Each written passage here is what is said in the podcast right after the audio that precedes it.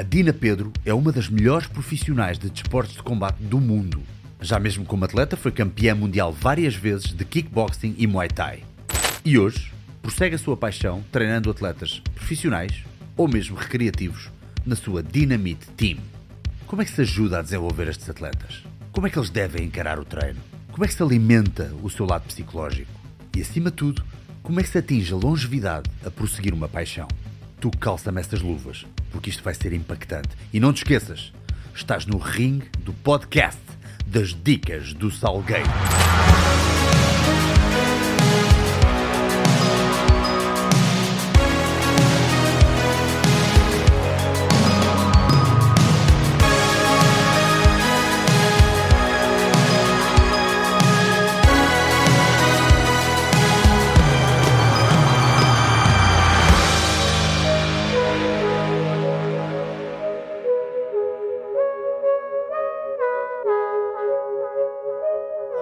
Olha, uh, porque essa decisão das sextas-feiras, eu acho isto fascinante. Tu tiras um dia para ti. Tira um dia para mim. Tento tirar a sexta a juntar ao fim de semana. Hum. Que nem sempre consigo, porque quando há combates, pumba, às vezes lá vai um mês sem, sem, sem fim de semana. Uh, pá, ficou importante. Uh, no outro dia estava a falar com, com, com, uma, com uma amiga e treinadora minha também. E são uh, mais de 20 anos ligada à competição eu cheguei a fazer uh, quatro meses sem um fim de semana, sem um dia de folga. À segunda estás a dar treinos, às sextas viajas, já estás no aeroporto para viajar, chegas ao domingo e segunda estás a dar treinos. Um, então decidi para conseguir aqui um, um, equilíbrio para mim e para ter vontade de, de levar isto para a frente mais 20 anos. Senão depois, quando te esgotas demais, uh, podes podes cansar-te e não querer mais. E eu como eu gosto tanto, não me quer cansar e não, e não querer mais. Eu tenho um grande amigo que é instrutor de. No caso dele, é instrutor de Krav Maga. E uma vez estava com o seu mentor, um francês que é o Richard Duyeb, que é muito famoso no mundo do Krav Maga. E ele estava a dizer: Paulo, uh, quantas aulas é que tu dás por dia? E ele disse tipo. Pá, ele na altura dava para aí seis, uma cena assim. E ele assim: não, não, não, não, tens que dar uma ou duas no máximo. E ele ficou tipo: pá este gajo não tem noção que eu assim não consigo viver, não é? Isso não, é, isso não dá dinheiro suficiente para viver. Mas, mas o gajo estava mesmo a lutar pela longevidade dele com interesse, com entusiasmo. Porque nós sabemos que, pá, obviamente tu não estás aqui só a cumprir disciplinas sempre contra a tua vontade, não é? Isto é uma coisa que te motiva, tu tens sempre um entusiasmo por fazer isto. Tu encontras o entusiasmo todos os dias em cada aula que dás, mesmo que comeces. Atenção, nós sabemos que a disciplina é fazer aquilo que tem que ser feito, mesmo quando não nos apetece. E muitas vezes eu próprio, claro. a dar aulas, não me apetece nada no início. Todo o género, pá, apetecia-me tudo menos ver esta gente à frente. Mas a meio é do género. Já eu, tá. eu gosto desta merda. tu consegues encontrar sempre esse fio? Tu és uma pessoa assim mais de entusiasmo? Ou... Uh também há dias que não apetece, e isto eu digo muitas vezes, às vezes os miúdos quando estão desanimados, ah, não estou motivado, porque a malta quer muita motivação todos os dias. E pá, não há isso todos os dias. Eu muitos dias não me apetece, mas nunca acabei um dia de treinos uh, chateada por ter ido. No final é sempre, ah, valeu a pena. Uh, consigo mudar o meu estado de espírito ao longo do dia. Não me apetece ir, é pá, hoje não apetecia nada isto, não yeah. apetecia estar com pessoas e no final porreiro. Tipo, já estou Parece bem. que a vida muda. nos dá todos os dias uma chapada de luva branca. A dizer, tu não sabias é que querias. Tu não é sabias é que não, é? porque na realidade gostamos e, e, e, eu gosto muito de interagir com as pessoas. Uh, e depois a entrega, a entrega das pessoas, aquilo acaba-se por gerar ali uma, uma energia boa e, e, não há como não sair de um treino bem disposto, não é? Eles saem é. bem dispostos e nós também. Acho que é um bocadinho, um bocadinho por aí. Mas claro que não há todos os dias. Uh, epá, eu, por exemplo, estou treinos de manhã, eu detesto acordar de manhã. é. Mas quando acaba a manhã, estou porreira. Quando acaba os treinos És de manhã. És uma pessoa notívaga por natureza? Epá, detesto 6 da manhã, é uma coisa que me custa muito. Ah, ok, o exagero da manhã é que. O exagero é que, da manhã, epá, 8 da manhã já é porreiro, mas 6 yeah. da manhã porque começa a dar às 7. Mas deitas tarde? Sim, mais ou menos. Sentes tarde, criativa à noite, noite. e sim, assim, sim, sim, acontece muito? Eu à meia-noite conseguia Estender estar até... muito mais e às vezes tenho aquelas ideias todas e vou-me deitar e não consigo dormir porque estou ali com mil ideias na, naquele silêncio da noite surgem muitas ideias e depois é com o acordar de manhã é Estou curioso, como é que surgem mais ideias? Para os treinos e para, para os combates e para as estratégias? Como é que surgem mais? É quando estás tipo relaxado à noite a ver, por exemplo, uma série, uma série qualquer evento? O que é que tu fazes à noite? Agora vou entrar a tua vida. O que é que tu fazes que te possa trazer essas ideias Normalmente, à meia-noite? Uh, eu, eu, dou treinos em Mafra também. Hum. E aquela meia hora, 40 minutos até Lisboa que eu venho a conduzir yeah. é, é ótimo. Yeah. Aquilo vem, tô, até porque tô, venho dos treinos e pá, está ali a falhar aquilo, o que eu, que, o que eu posso melhorar uh, nos treinos e nas férias também. Eu, eu, quando vou de férias consigo sempre. Uh, está-me a faltar qualquer coisa, preciso de.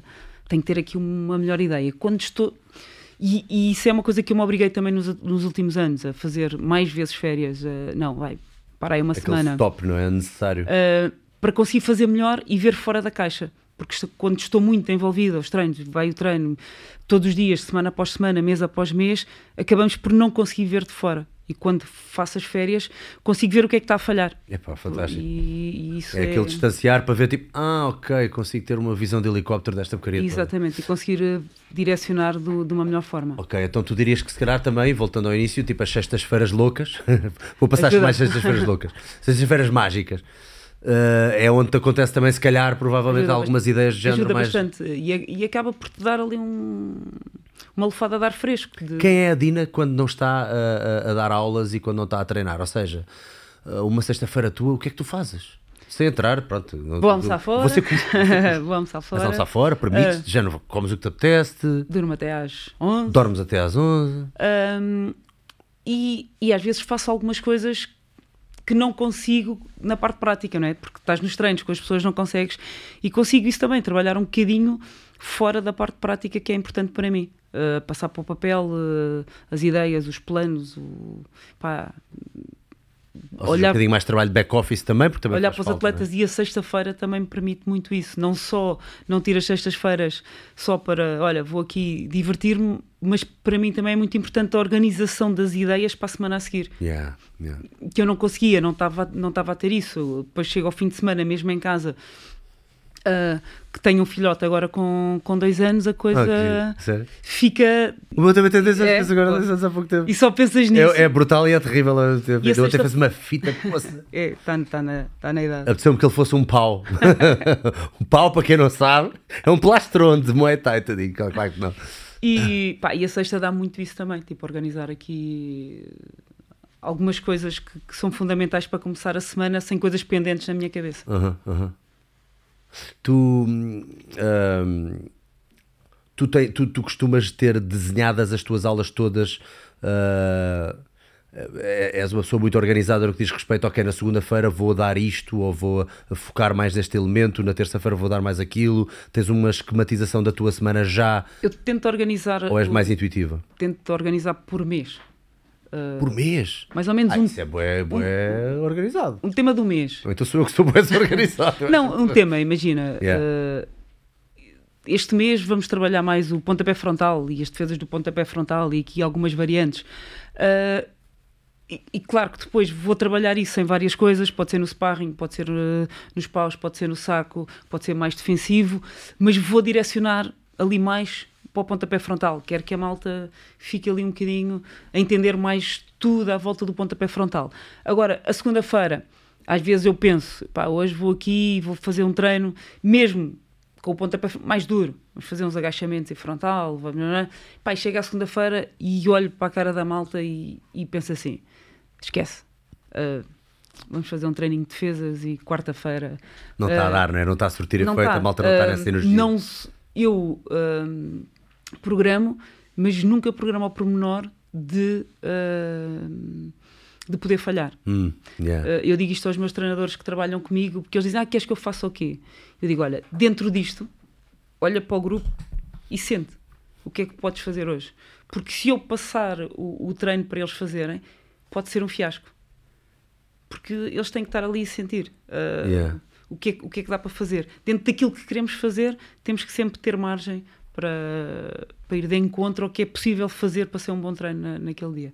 Eu faço, faço isso. Não, não, isso é ótimo, isso é ótimo, porque eu, eu lembro que quando comecei a dar personal training, quando comecei a ter clientes, eu, eu, obviamente que ia com um treininho todo bonito, só faltava vir, só faltava ir em, em, em canetinhas a, a, a, verde, não sei o hum. quê, a vermelho, não sei o que mais, mesmo tipo menina da escola, estás a ver, tipo, tic, tic, tic. só faltava ter aquilo tudo bem destrinçado e, e com, e com as, as micas e não sei o quê, com, com as com as etiquetas de pronto, tudo, tudo organizadinho. Uh, e depois chegava lá e ia dizer: Ah, hoje torci o pé direito. E é tipo: Ah, mas então já não podemos saltar a corda. Ah, ah, ah. E então a minha capacidade de adaptação foi a cena que eu acho que desenvolvi com mais uh, uh, veemência por causa destas uh, cenas também, que acontecem. Acho porque, que também pá. tem a ver com o vais desenvolvendo, vais tendo mais conhecimento, vais percebendo e, e, ficas mais à vontade para adaptar. Yeah. Sem, sem a saber que não vais falhar, não é? Yeah. Porque às vezes parece que o improviso pode ser um falhanço.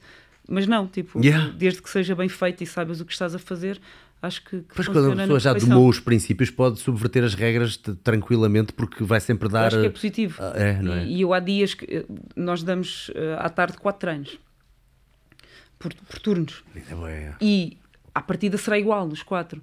E às vezes eu, eu, tenho alguns treinadores que trabalham comigo e há num deles que eu digo: esquece, vamos fazer diferente. E eles, ah, pá, não vai funcionar. Uh, porque tu vês a aula dele uh, uh, ou está a dar. Não, não, não está a dar comigo, ao mesmo está tempo comigo, às vezes está comigo. Ah, então tu tens tudo. Numa aula pode haver mais do que um instrutor, Sim, é isso? Às vezes temos três instrutores Uau. ao mesmo tempo. Porque é, nós temos, a, temos, a, temos a competição. Não temos um treino de competição. Os nossos alunos treinam todos juntos. Desde o que faz o primeiro treino até o atleta profissional. Hum. E há alturas em que todos podem fazer o mesmo treino e faz sentido, e há outras alturas em que não faz sentido. Claro. E aí precisamos de ter mais do que um treinador na sala para conseguirmos organizar melhor, dar mais atenção. Uh, eu, eu, eu, gosto muito que as pessoas aprendam, uh, então tento sempre. Uh, não é só ter a sala cheia, é arranjar forma que, que evoluam. O meu principal objetivo é que, seja qual for o princípio pela qual a pessoa foi para ali, para perder peso, para... mas tem que aprender Muay Thai. Yeah. Uh, tu há bocado disseste uma cena que, que, que ressoa de cá dentro porque eu agora tive a experiência em primeira mão do que é dar aulas. Já, já tinha a experiência de dar aulas, apesar de, obviamente, disciplinas diferentes, mas dar aulas a, ao vivo. Uh, e depois de repente surgiu toda esta pandemia, toda esta cena, e eu já tinha aqui uma boa base digital e aproveitei e comecei a dar aulas online. Uh, e há aqui um duplo desafio na aula online, até porque eu agora aqui no, no meu espaço eu trago, os meus alunos vêm cá ter comigo também, quem é de Lisboa e pode, àquela hora vem, uh, e eu até os uso, em vez de estar eu a ter que fazer o treino todo, eu posso mostrar os exercícios, mas uso-os como test dummies e eles é que fazem os exercícios e eu demonstro, não é? E a malta que está em casa via Zoom está a fazer os treinos. E, e eu dou o treino uh, e e há, um, há, uma satisfação muito diferente, claramente. Não estou a dizer que não tenho satisfação, tenho uma tremenda satisfação, mas tenho muito mais porque também vêm cá pessoas.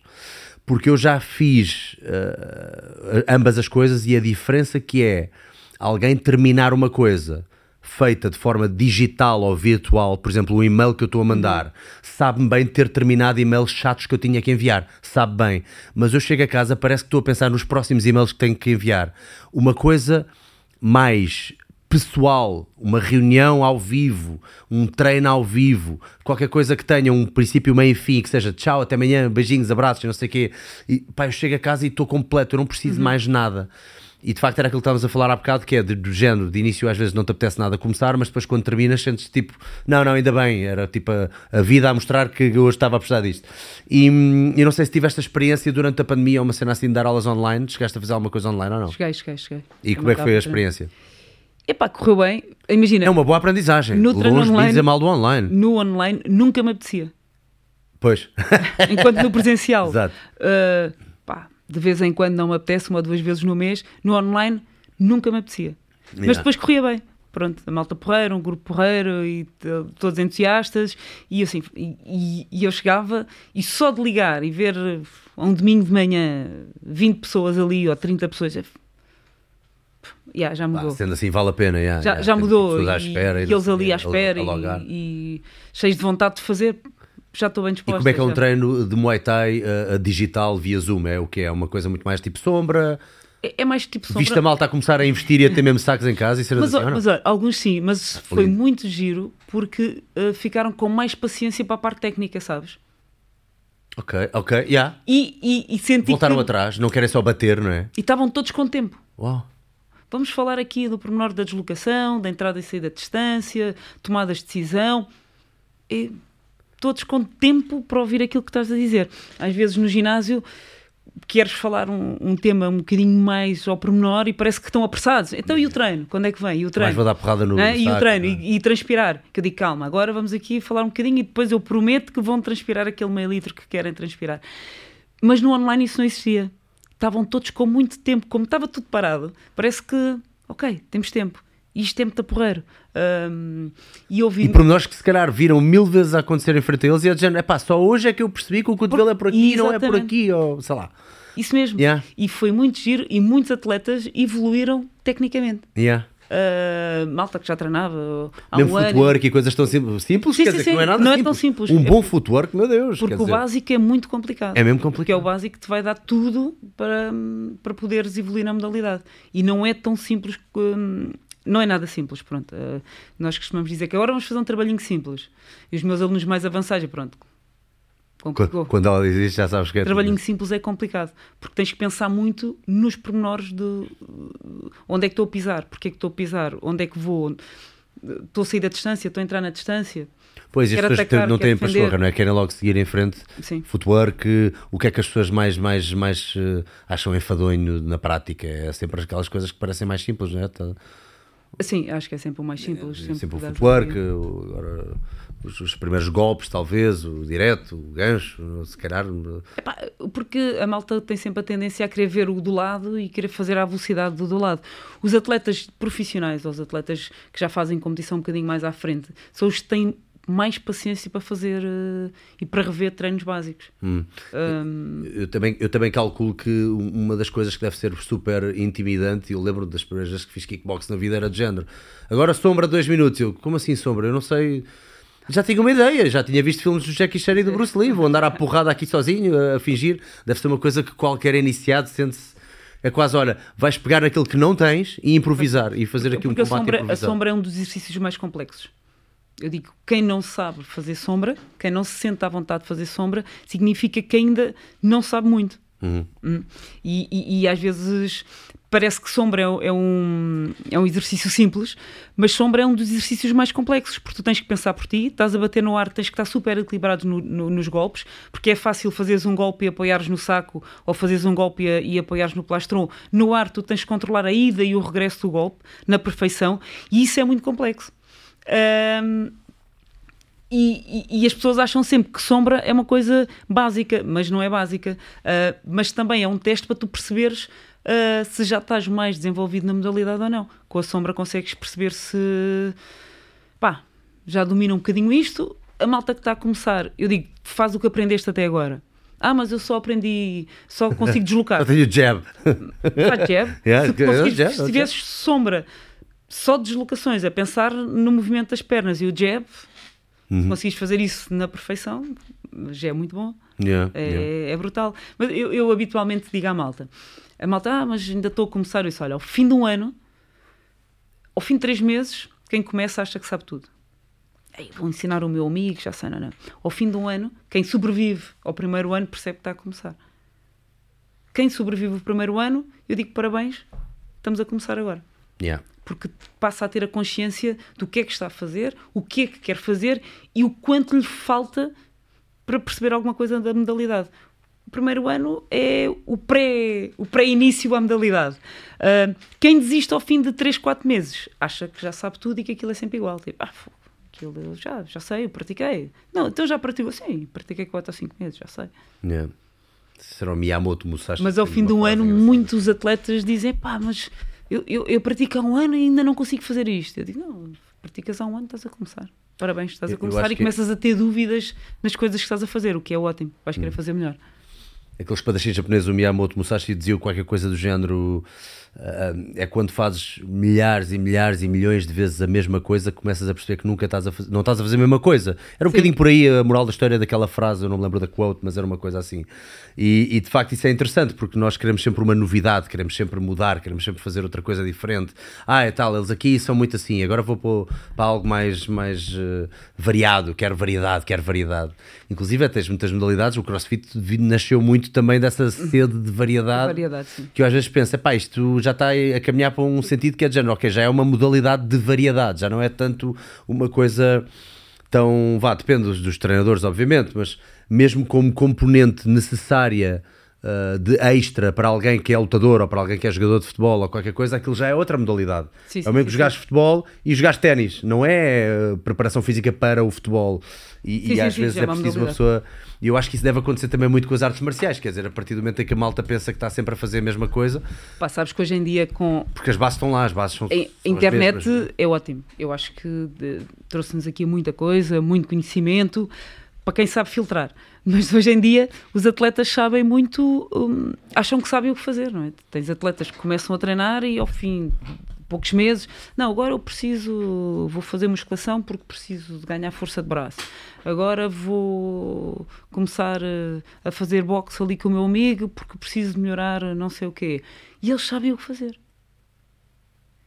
tudo. E eu, eu, eu, eu, com esses atletas não preocupo. Então, o que é que eu, tô... eu não preocupo com esse, eu não preocupo com esses atletas. Não, não vale a pena? Não? não vale a pena, eles gerem toda a sua, a sua performance. Eu sou só mais um dos treinadores deles. Ele vai ao boxe, ele vai à preparação, tudo por uh, autorreação. Ele vai ao boxe, vai à preparação física, vai a não sei o quê, faz com o amigo que lhe sabe explicar o, o melhor que ele tem que fazer. Eu vou me preocupar com o quê?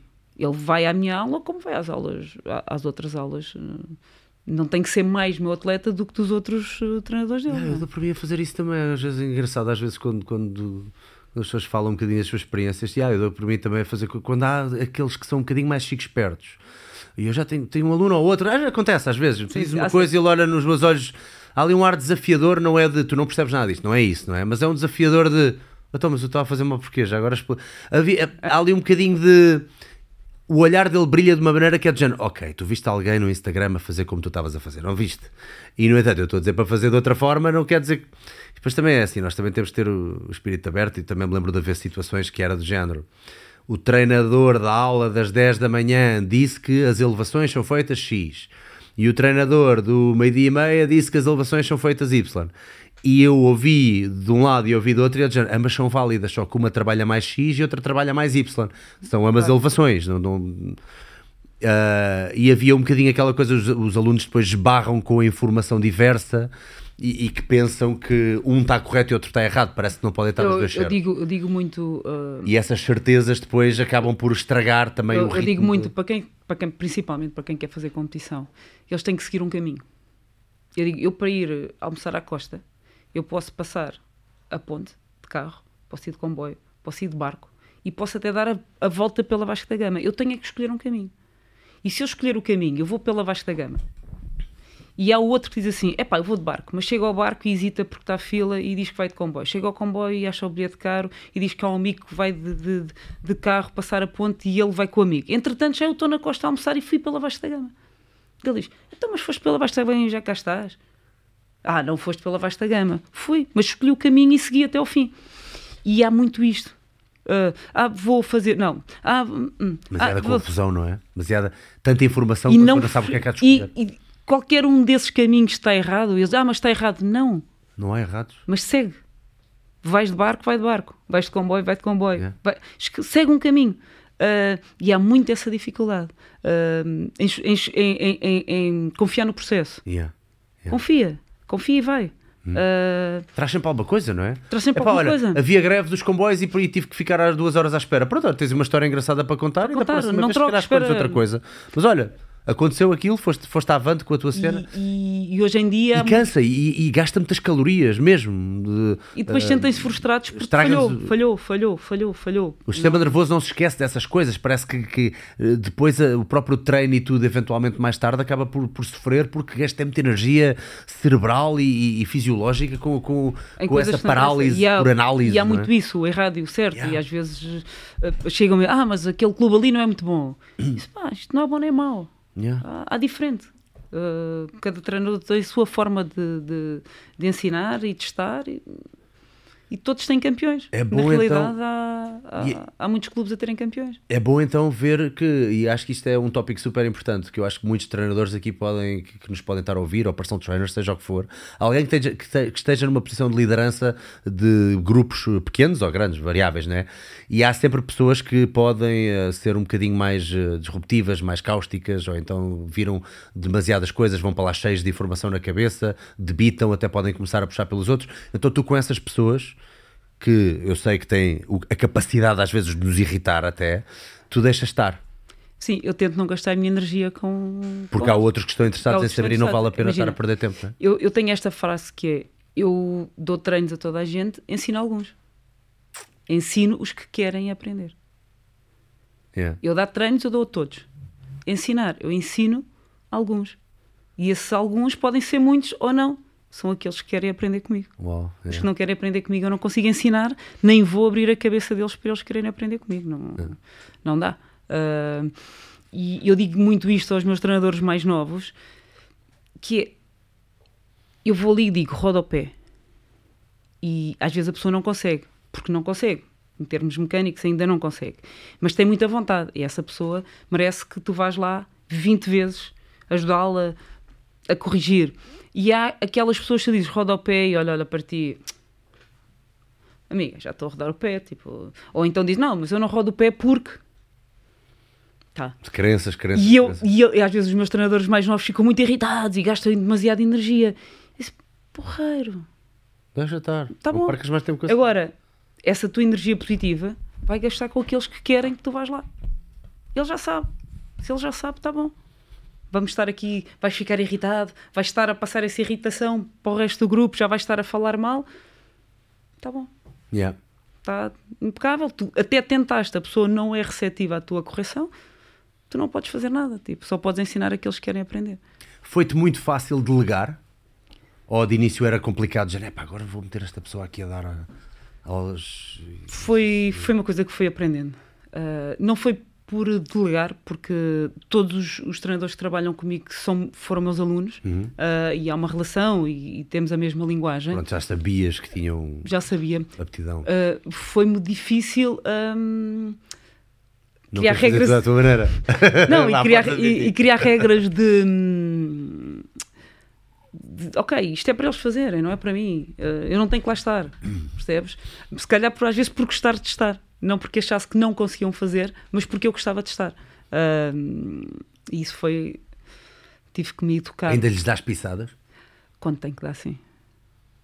Mas não Sem dizer nomes, o que, o, não tanto. Que tipo de pisadas é que tu dás hoje em dia? O que é que mais te não irrita? Não tanto em termos de, de, de, de, treino, por exemplo, isso. Eu digo, pá, não vão estar meia hora atrás do tipo que não quer yeah, aprender. Yeah, yeah. Quando não se tens, levar. Quando tens tipo um grupo inteiro a querer aprender, yeah. estás a gastar a tua energia toda com um tipo que não quer. Não é? Tens uma aula de 30, estão 29 a querer aprender e tu estás louco só a olhar para aquele. Pois. A ver se aquele faz mal para tu já ires lá. Aí sim, não e, e, por acaso acho que todos eles já estão a, Pá, a aprender a. Não, as pisadas é. Pá, não se atrasarem para o início okay. do treino, essas coisas. Em termos de treino, não, aí falamos, nós fazemos algumas reuniões e, reuniões e falamos, olha, quero, vamos tentar ir um bocadinho mais por aqui, uhum. vamos tentar ainda conseguir fazer melhor isto. E às vezes digo-lhes a eles próprios que, pá, eu mesma estou a falhar aqui, vou tentar corrigir, tentem também vocês corrigir, corrigir um bocadinho por aqui. E, porque é raro e não deve ser nada fácil encontrar as pessoas que, ainda por cima, se eles vêm de ser atletas ou teus alunos, é porque, é porque experimentaram ser atletas primeiro. Uh, um deles esteve aqui, o Diogo Calado, Sim. não é? E, hum, e não deve ser fácil, ou nem toda a gente tem uma boa aptidão para depois passar para palavras, entender nos outros também onde, onde é que está, um, onde é que estão as, as, possibilidades de melhorar e de crescimento, e quer dizer, e de facto a transição de atleta para treinador é uma coisa que, que para já nem toda a gente consegue ser bem sucedida a fazê-lo. E depois uh, há aqui qualquer coisa de eu não quero chamar-lhe egoísmo, não é? Mas um atleta tem que pensar um bocadinho mais em si, no seu resultado. Uhum. No, obviamente tem uma equipa toda a trabalhar com ele, mas há toda uma diferença de agora vou ser mais altruísta na minha abordagem, vou passar conhecimento. No teu caso, por exemplo, foi uma transição pacífica. Por, por como é que surgiu, como é que passaste de atleta para, para treinadora? Eu já dava treinos enquanto era atleta. Hum. Era ali a forma de conseguir uh, sobreviver uh, a ser atleta. Então acabou por ser um, um, um processo natural. Uh, eu comecei a, a, ter atletas que já a jogarem profissional e eu também era atleta profissional. E aí senti que não estava a conseguir fazer tudo a 100%. Um, e pensei, pronto, tem, tens de tomar aqui uma decisão, porque não podes ter o compromisso de ser treinadora e ter atletas a começar a combater neste nível e ao mesmo tempo também és atleta e estás só a pensar em ti. Pronto, e foi aí que eu decidi vai ser, uh, vai ser o último. E foi engraçado porque em 2007 foi o ano que eu fiz o último combate e nesse ano eu ganhei o prémio de melhor treinador do ano da Federação. Com essas uh, coisas, está a ver como é possível? E disse, mas, mas o combate foi maio, ganhei o prémio no final do ano e eu disse, ok, foi aquele prémiozinho de, era isto. Ok, era isto. final do género, ok, era isto. Era então isto agora... que devias fazer, estás yeah. a ver? Dedicaste aqui e isto uh, correu bem. Uh, foi engraçado porque correu bem. Em relação aos Então foi pacífico, não houve, mesmo a nível de terminar uma carreira de, de, de combates, uh, não foi uma cena que, que tivesse grande não, peso eu, emocional sabes, à volta porque senti ligação. esse peso emocional. Agora no Covid. Ah, é? Porque eu nunca parei apercebi-me que transportei a minha competição para a competição deles. Ok. E não houve uma Vivias paragem na competição. por eles, yeah, exato. Não houve uma paragem na competição. Só agora no Covid é que stop. O que é que sentiste? E... É pá, senti aqui um misto de... Tive que pensar muito e, e, e, e ler muito e pensar hum. sobre as coisas e um misto de pá, e agora? Uh, pá, tanta competição. Existencial, não é? O que, que, é que eu sou? Para onde é que eu vou? O que é que onde é, é que eu vou? Mas acho que, que, é que eu estou a sentir? É que eu estou tão ansiosa? O, o, o, o Covid para mim fez muito bem. Hum. Fez-me pensar, eh, lá está, em delegar mais, uhum. uh, ter, uh, bora lá, formar aqui uns, uns, treinadores porreiros também para trabalharem comigo e começar a levar isto Porque uma... pré-Covid só davas tuas aulas? Tinha dois treinadores comigo, mas sim. Que eram mais basic... substitutos? Ou sim, basicamente já. estava eu ali, tinha a Sandra, que estava comigo já, já há, uns anos, uh, mas pá, eu era a figura pois. principal da coisa. E agora, claro que sou a figura principal da coisa, mas tento mais numa igualdade de treinos, que tu vais treinar, seja eu ou outro treinador, te sintas que, que é igual, que o plano está lá, que é tudo uniformizado, Uh, e claro que há, que há, alunos que se vão identificar mais comigo, outros com outros treinadores, mas é o processo por aí. E consegui evoluir uh, bastante uh, no Covid nesse sentido, porque até aí era só competição, caraças.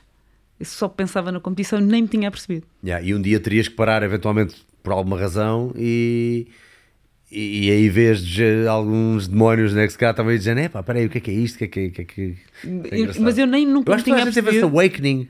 Eu acho que não é à toa que agora, tipo, tudo, para todos os reels, tudo o que aparece de Instagram, YouTube, seja o que for, saúde mental, saúde mental, saúde ah, mental. Mim, mas o, o Covid acho, que, mim... eu acho que é muito por causa disso, obrigou-nos a acelerar um bocadinho o nosso conhecimento o de. Covid para mim foi ótimo. Quem somos, eu precisava vamos. dessa paragem. Yeah, yeah. Uh, não, não me fez mal, fez yeah. bem, yeah. bem, uh, cresci bastante. Uh, Estavas a falar dos treinadores. Uma das coisas que eu faço é, numa primeira fase em que eles são treinadores, eles são treinadores comigo. Ok. Eles dão os treinos sempre comigo. E vamos falando. Olha aqui, olha ali, esta abordagem é mais. E estamos ali, pode ser um ano, pode ser mais, uh, e eles estão comigo a dar os treinos. Depois vão dando um ou outro treino sozinhos, a solo, mas ficam comigo até estarem preparados para. Isto agora já sabes qual é a, a, a forma de abordagem, é este, aquele, como é que devemos gerir o treino com este grupo, se for outro grupo, e depois eles ficam preparados para dar sozinho. Isto acaba por ser uma coisa natural, mas uhum. Eh, faço sempre essa, essa formação deles comigo para depois ficarem sozinhos e corre bem. Diz uma coisa, quando é, onde e quando é que isto tudo começou? Qual é que foi a tua primeira referência uh, de desportos de combate, de artes marciais, seja o que for? Podes usar uma destas que à volta não me importa nada. Epá, olha, eu, quando, dizer, quando era miúda, via os Jovens Heróis de Shaolin. E, e, fazia ali tipo os rotativos, eu não sei o quê, de ver isso na televisão. Uh, os Jovens Heróis de Shaolin. É, os Jovens Heróis de Shaolin, aquele. É pá, brutal. E tinha um primo meu que fazia taekwondo e ali alguns miúdos que faziam taekwondo. E, ele, e, e eu ficava sempre ali um bocadinho fascinada com aquilo, mas eram. Uh, era um bocadinho envergonhada e pá, não, mas adorava ficava maluca a ver os Jovens Heróis de Shaolin e tal. e depois, quando tinha 17 anos, conheci um rapaz numa hum, festa de, via de, de viagem de finalistas Sim. que eu estava a organizar com o meu grupo que íamos, íamos para Benidorm, e ele tinha uma revista de, de karaté. Eu estava no Bengaleiro a apanhar uma seca dos diabos e disse: Olha, emprestas-me a tua revista. E ele disse: Ah, tipo, toma. Eu li a revista, estava ali a ver, e ele no final disse: Ah, mas gostavas de, de, de fazer um treino? Eu disse: Pá, uh, gostava, mas acho que se calhar já não tenho. uma revista de karaté? De karaté. Qual é que era, lembras-te? Era aquela karaté, era mesmo? Era karaté. Tenho, umas uh... quantos, tenho uns quantos fascículos que me deram, porque isto não é... e, e depois ele convidou-me para fazer um treino de taekwondo na altura e eu não, não gostei. Pá, não me identifiquei, porque os gritos, não sei o que, era ali um bocado envergonhada. Bem, Sinceramente, os gritos. E eu era ali um bocadinho envergonhado, e ah, tens que- ah, ah, fiquei ali um bocadinho, pá, não, eu pedi, pedi desculpa, olha. Isto não é que zona? Em Lisboa? Alenquer. Alenquer. E depois ele disse, pá, tenho um amigo meu que está de treinos full contacto em, em Vila Franca de Xira, se quiser combinamos para o próximo sábado e vais lá experimentar. Eu não sabia o que era full contacto, nem nada da vida, mas está bem, está bem. Fui, pá, e chego lá e estavam uns tipos tipo a saltar a corda e não sei o quê, e eu fiquei fascinada, tipo, aí, é isto. Entrei naquela sala, aquele cheiro a suor, aquele... a malta a saltar a corda e disse, pronto, é isto, e foi... É isto. Logo. Caramba. Quer fazer isto. Como é que é possível? Que cena fixe, pá. E nem sabia saltar a corda. Eu tive isso com o Bruce Lee, né? O primeiro, primeiro treino que fui fazer, eu sabes saltar a corda, sei. Tipo, pam, é pam. Hum? Que idade é que tinhas? 17. 17. Tinha feito atletismo em miúda, só corria. pronto, Ah, é isso, é isso que eu ia perguntar. O background, ok, só corrias. corria, Já trazias um bom- uma boa bagagem de Uma boa cardio, bagagem talvez. de cardio, não sei o quê. Andar de bicicleta por, eh, por, por, por andar, mas Foi? pronto, tinha ali uma boa resistência física e tal. Epá, E apaixonei por aquilo, disse "Ei". E depois, ao fim de um ano, mais ou menos, fiz o primeiro combate. Ainda full contacto, nada de Muay Thai. Que, sim, em light contact. Na altura, Light em- contact. light contact. Fiz dois combates. Qual era a diferença? O light contact Esse não pode, é, é potência controlada.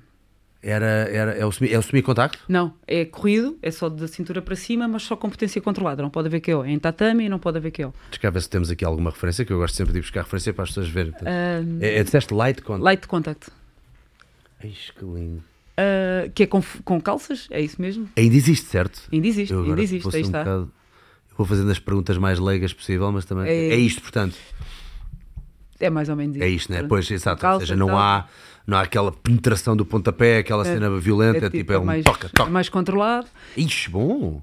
E Isto aqui está muito taekwondo também nisto. tá, isto alguns atletas sim, pois nem todos têm o mesmo estilo, mas É que giro. E, pronto, e depois eh, o, o Muay Thai vem, eu comecei a treinar em 94, vem em 96, 95, quando o treinador vai à, Thailã- a- vai à França fazer um, um, um seminário com tailandês e vem ali com o Muay Thai, depois em, em Era algum 96... tailandês assim mais conhecido? Era uma coisa assim, um nome mais sonante? ou- Não, não, não, não. Ah, eu comecei com o Zé Fortes em Vila Franca de Xira, Uhum. morava em Alenquer e à Vila Franca de Xira. Depois ele, lembro-me que ele foi a, a França fazer um seminário com um treinador tailandês, veio já ali com os kicks Foi lá do, maluco do género, pá, Thai o que é e tal. Depois em 96 vai com os colegas à Tailândia e pronto, e a partir daí passou hum, a ser Thai. Pronto, vamos aqui, isto é que é, vamos começar a fazer Thai. Agora cabe aqui a pergunta típica e que há muitas pessoas que estão a ouvir que podem ficar na dúvida: qual é, é a diferença entre o Muay Thai e o kickboxing? No Muay Thai podes usar os joelhos, Hum. os cotovelos, podes fazer os agarres de perna e, e derrubar para o chão, e podes fazer o clinch, que é a principal grande diferença, porque acaba por ser eh, o clinch, ou o corpo a corpo, como queiram chamar, acaba por ser uma luta dentro da luta. não é? Tens a luta na distância e depois, quando te agarras, há uma série de pormenores técnicos que, que às vezes passam despercebidos eh, a quem está a ver, que acaba por ser um- uma luta dentro, dentro da luta, tipo, porque é, é- é super complexo. Uhum. É- Depois é- a parte do clinch. É com o clinch que pessoas como o Diogo Calado ficam com as orelhas de jiu-jitseiro. Não, É? não, por acaso o Diogo não ficou, eu acho que. Quem olha para ele pensa que ele é do MMA. Quer dizer, ele agora é do MMA. Agora é agora MMA, agora é da MMA. Acho que vou ali um. Acho, acho que a orelha foi um soco e, e inchou. Ah, é? Eh, Acho que nem foi no clinch. Não sei porque eu jogava que era no clinch, porque tens alguns atletas Muay Thai que é por causa do clinch. do há sim, de ficar ali, não é? mas não. Deixa lá ver, vou, vou tentar pôr aqui aqui qualquer um coisa que demonstre, não sei se isto é a melhor técnica ou se é o melhor tipo a ensinar, mas só, para as pessoas saberem o que é que é o clinch.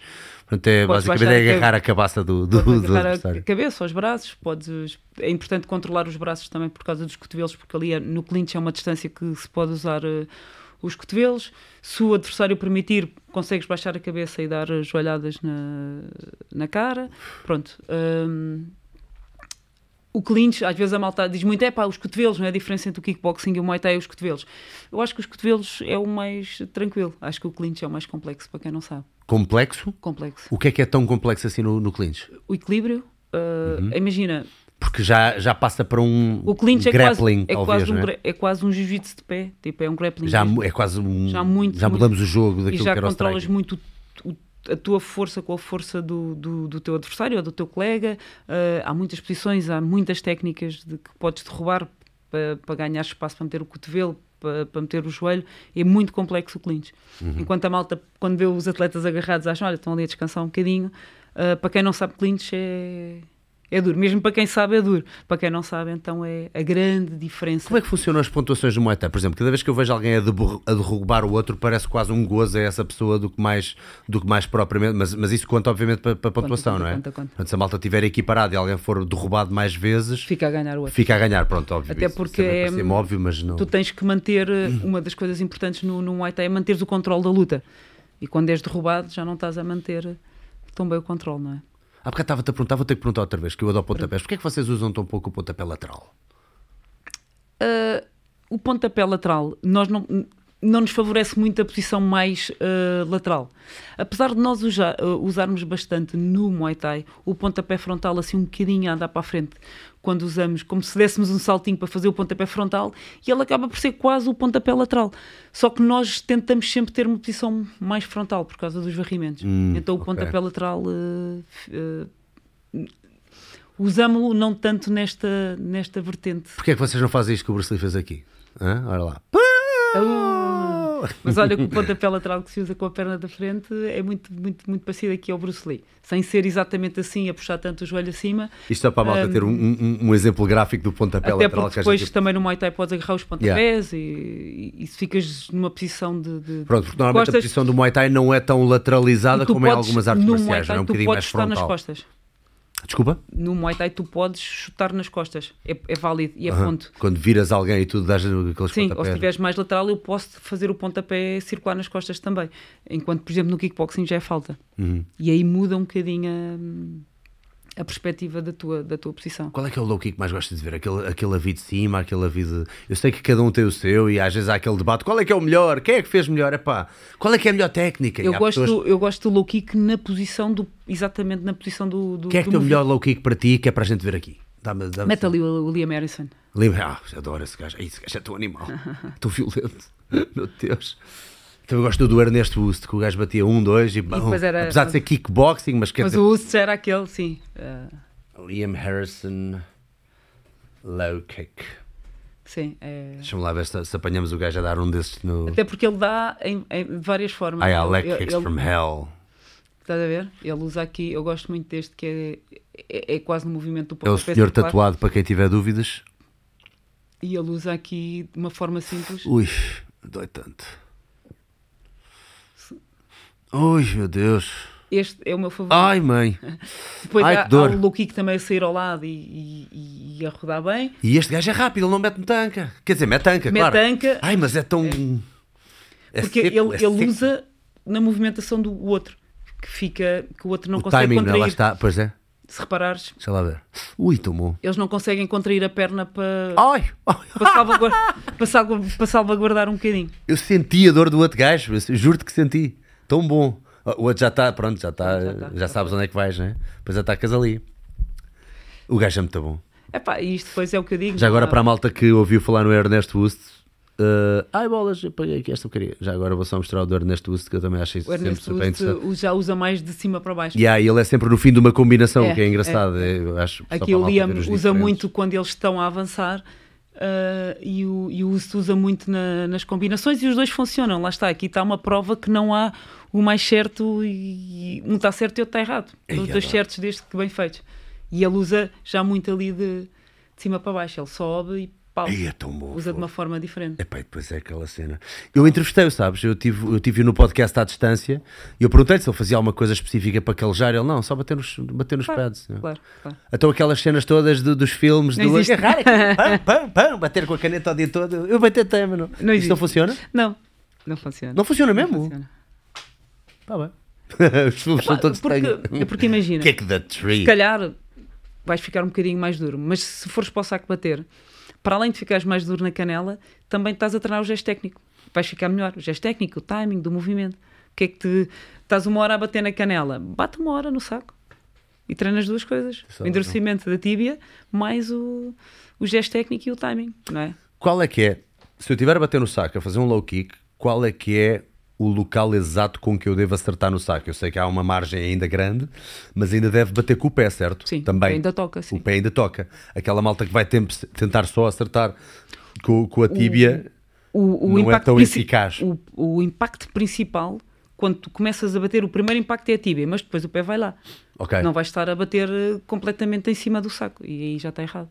O que é que tu dizes à malta para um bom low kick? Imagina, tu dizes aquela coisa de tenta acertar não na pessoa, mas acerta ali, ou seja, o- a tua intenção era rodar tanto que o teu adversário está ali, não está à tua frente. Tu fazes isso ou não, ou não, ou não há essas... eh, Não, eu acho que. Que dicas é que tu dás? É porque eu acho que também é importante teres um. O golpe termina no teu regresso, não termina no, no ponto de impacto, não é? Oh yeah. E, e aí depois Está pronto para o que vem a seguir, não é? para o- para o que vem a seguir. E, e, e se provocares muito, agora vais bater ali, a malta começa a bater a louco, aquilo tem muita força, mas depois não tem controle de- de- do regresso. E acho que é importante também, eu digo sempre que o golpe não termina no ponto de impacto, termina no teu regresso. E é aí que, que finalizaste o golpe. Uma cena que a mim me fazia confusão, pronto, vindo, de- vindo de outras artes marciais, era dizerem para esticar a perna, esticar a perna de apoio e subir bem o, o- o calcanhar. Porque a minha cena, a forma como eu batia, um bocadinho mais à Kung Fu, Karate, essas, as artes marciais um bocadinho mais Era tradicionais. baixar e inclinar o tronco. É, yeah, é inclinar o tronco, uh, fletir a perna de apoio e pôr o pé plantado, ou seja, girar para plantar o pé com a biqueira a apontar para o lado contrário ao meu adversário, pronto.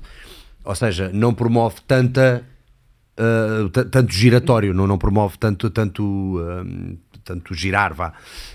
Um, mas uh, tu a ensinar na, na base daquilo que tu acreditas que é, que é, que é melhor, então é, é a subir, é a subir É e a girar sim. all the way through. Ok. Yeah. Yeah.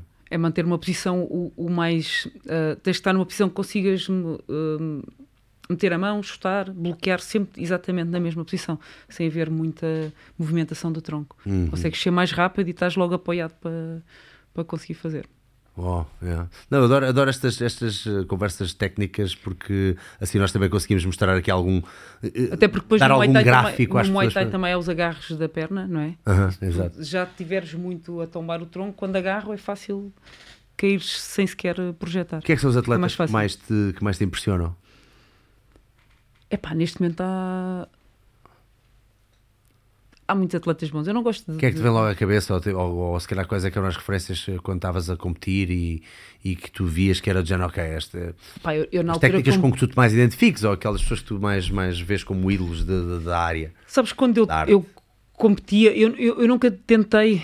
Eu, eu acho que é importante para os atletas serem bons atletas, criarem a sua própria marca, a sua própria personalidade, não serem cópias de ninguém. Uh, mas, por exemplo, lembro-me que na altura a Lucia Rikers ainda lutava kickboxing.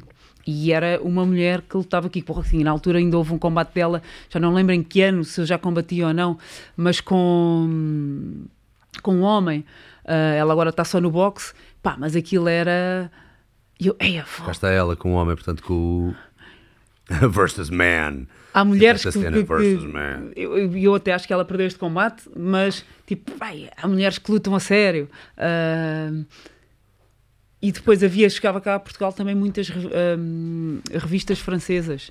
Ah, Karate Bushido. ah, Eu adorava e essa revista. aí a- todas, ó carazas. Sempre com os mesmos gajos, sempre os mesmos franceses, o Christophe Pinat. O... Quem é que era do. Quem é que era do Muay Thai? Seria o Kong Sak? Não. Tinhas o, Danny Bill. o Danny Bill, Danny Bill é Muay Thai, não é? Muay Thai, Danny Bill é Muay Thai. Ah. Ah, pá, depois também tens o ícone tipo o Ramon Dekkers, Ramon Dekkers, aí, pá. o holandês, mas que Yeah. combatia num estilo Thai que, que chega lá à Ele morreu de Tailândia. Ele morreu, acho que foi ataque cardíaco. Depois, eh, devia -te. Houve uns quantos que se foram embora. Já o Andy Hug, apesar de não ser. Não, não era de Muay Thai, mas pá, também era um gajo que eu adorava ver no K1 e o Andy Hug também morreu muito cedo. Yeah. Pá, sabes que eu acho que na altura também havia ali muitas loucuras mal feitas, que os tipos também É? treinavam ali um bocadinho mais a. Sempre à pancada, não é? Tipo, está provado que as E pancadas. Holanda então os gajos eram muito animais. Está provado não é? que as pancadas na cabeça fazem mal. Uh, pá, e há uns anos atrás Quem diria? treinavam, uh, todos os treinos eram combate. Não é? Yeah. Tipo, e eu digo hoje muito em dia, no sparring, o sparring não, não é um combate. É, é para tu evoluires tecnicamente. Como é que tu vês o sparring? O que é que tu, quais é que são assim, os pontos de performance que tu dás aos teus atletas? O que é, o, o que é que tu dizes aos teus atletas acerca do sparring? O sparring é, na realidade, é para criar automatismos, para tu perceberes como é que estão os teus automatismos, não é para ganhar. É para ganhares isso. Uh, é digo... bom isso sempre com uma agenda para o sparring, ou seja, hoje vou trabalhar mais os leg kicks, hoje vou trabalhar mais os high kicks, hoje vou... Nos atletas que, que, que querem evoluir, sim. Uh, por exemplo, o Diogo Calado às vezes ele pergunta-me uh, é para ganhar ou, ou faço aquilo? Ou, ou, ou, tento fazer o joelho? E eu disse, tenta fazer o joelho. Uh, e há alturas que é para ganhar, está-se a preparar para um combate, vamos lá potenciar o que tens de melhor, não vamos pois. tentar que saia o, o, o, que está de pior. Uh, porque quando estamos nas preparações para combates, não vamos cá meter uh, novas coisas, não é? Vamos trabalhar pois. o que já está. mas quando não estás a preparar para um combate, olha, vamos lá experimentar isto. imagina, estás a fazer um sparring, dás duas no teu colega que ele fica lá. O que é que tu ganhaste com isso? ele já não vai conseguir continuar para ti. Quantas defesas é que tu treinaste hoje no sparring? Estás com este parceiro, ele ficou encostado à boxe, tu vais para o saco. E tu sais de lá, ei, Fónix, no primeiro round arrumei-o ali. Pois, pois, não aprendeste nada. Não aprendeste nada. Não aprendeste o que nada. é que tu tiraste de partido desse treino?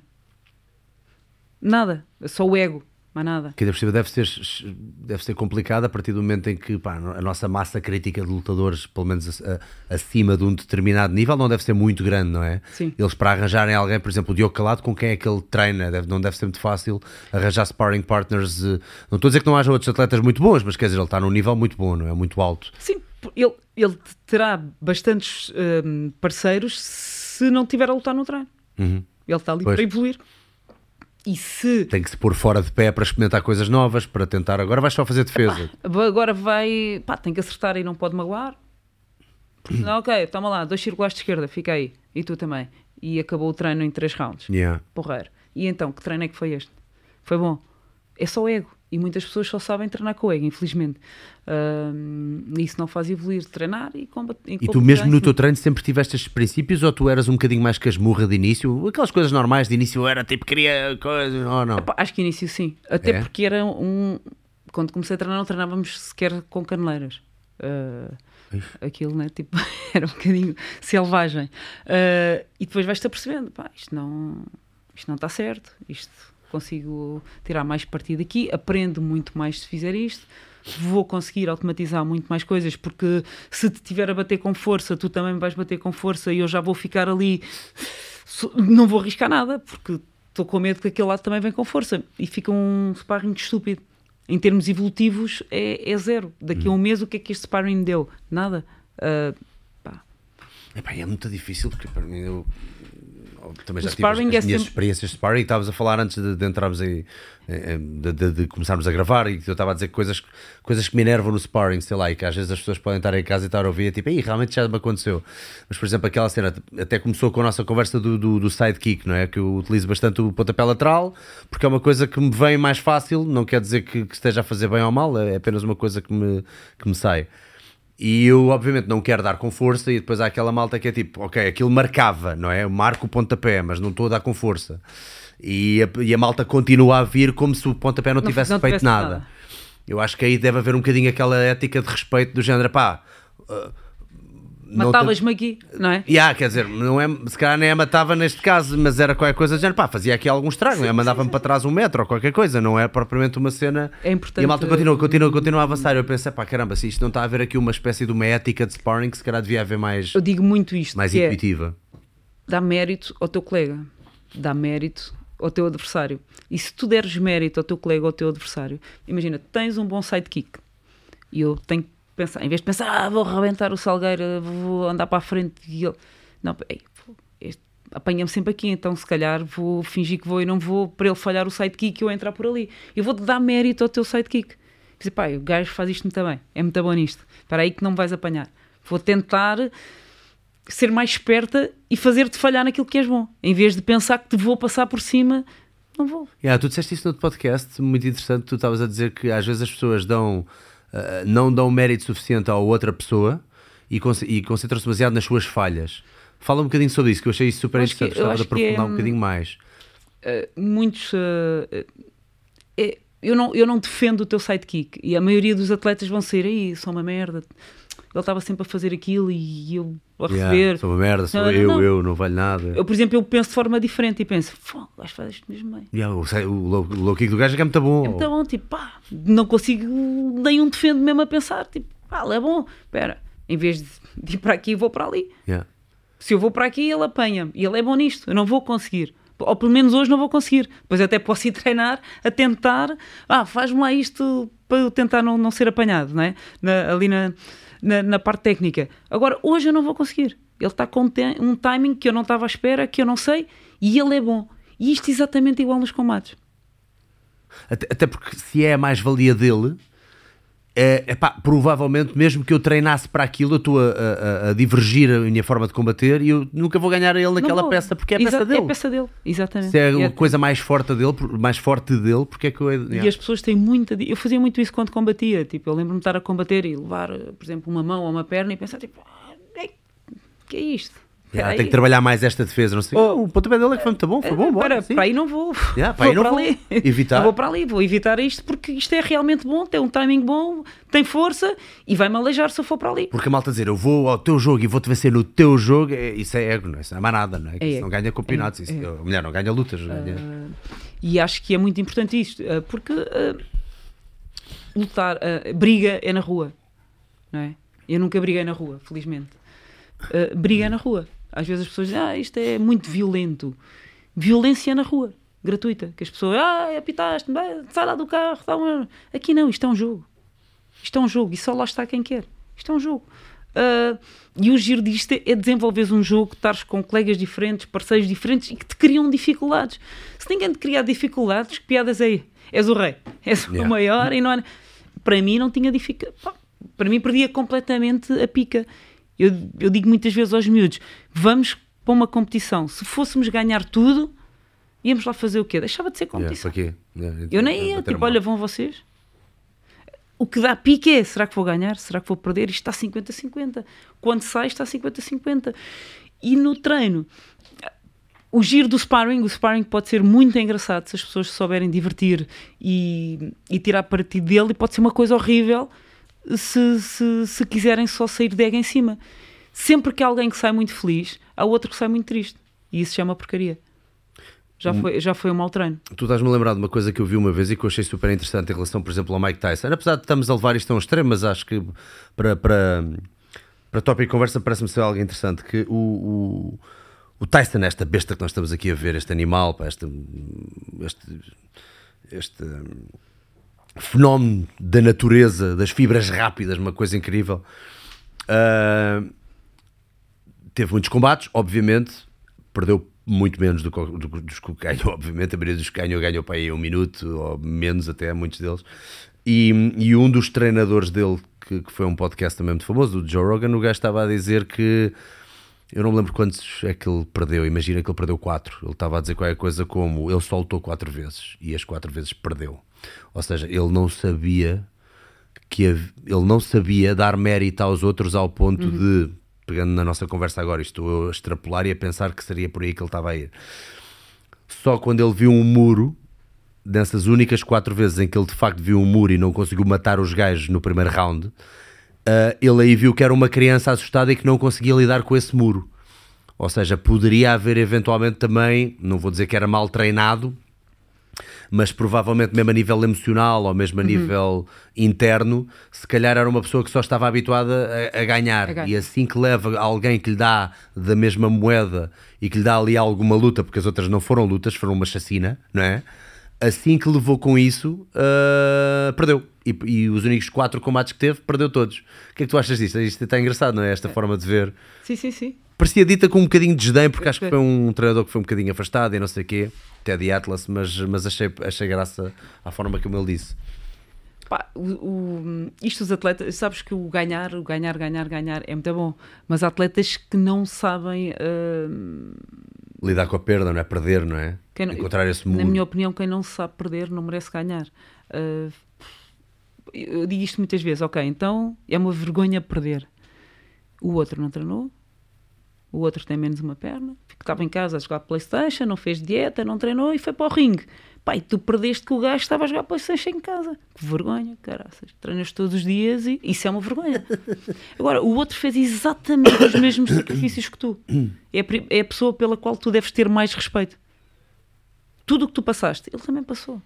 Então porquê é que tu achas que mereces mais a vitória do que ele? De ânimo leve.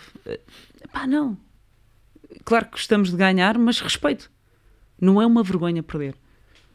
Uh, e hoje em dia, pá, acho que aqui também um bocadinho com a cena do UFC, do, dos fight records zero, o, o, perfeito, a malta fica um bocadinho tonta e baralhada. Epá, tens toda a razão. Isto faz-me lembrar, lembras do Mortal Kombat? Flawless é. Victory. Porquê? Porquê que a malta quer. Ninguém quer ter uma, um ase de falha. É tipo, toda a gente quer ser uh, completamente flawless victory em tudo. Porquê? A malta, a, a malta sabe. Todos sabemos que não existe a perfeição, no entanto, todos queremos a perfeição. Mas eu acho que se não, te, se não coisa... te permitires falhar, eh, também evoluís menos. Pois eu também acho. Porquê? É pá, eu agora vou aqui para um ano e tenho 20 putos novos para pôr a competir.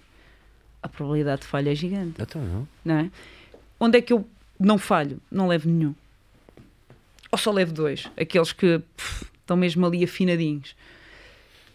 Pá, temos que falhar. Para construir temos que falhar. E, e muitos atletas e muitas pessoas não estão dispostas a falhar. Eu peço sempre força para ter coragem de falhar porque eu sei que quando vou fazer alguma coisa vão haver falhas. E, e, é preciso ter coragem para falhar. E tens que ter essa consciência que vais falhar para estares pronto a poder corrigir sem te uh,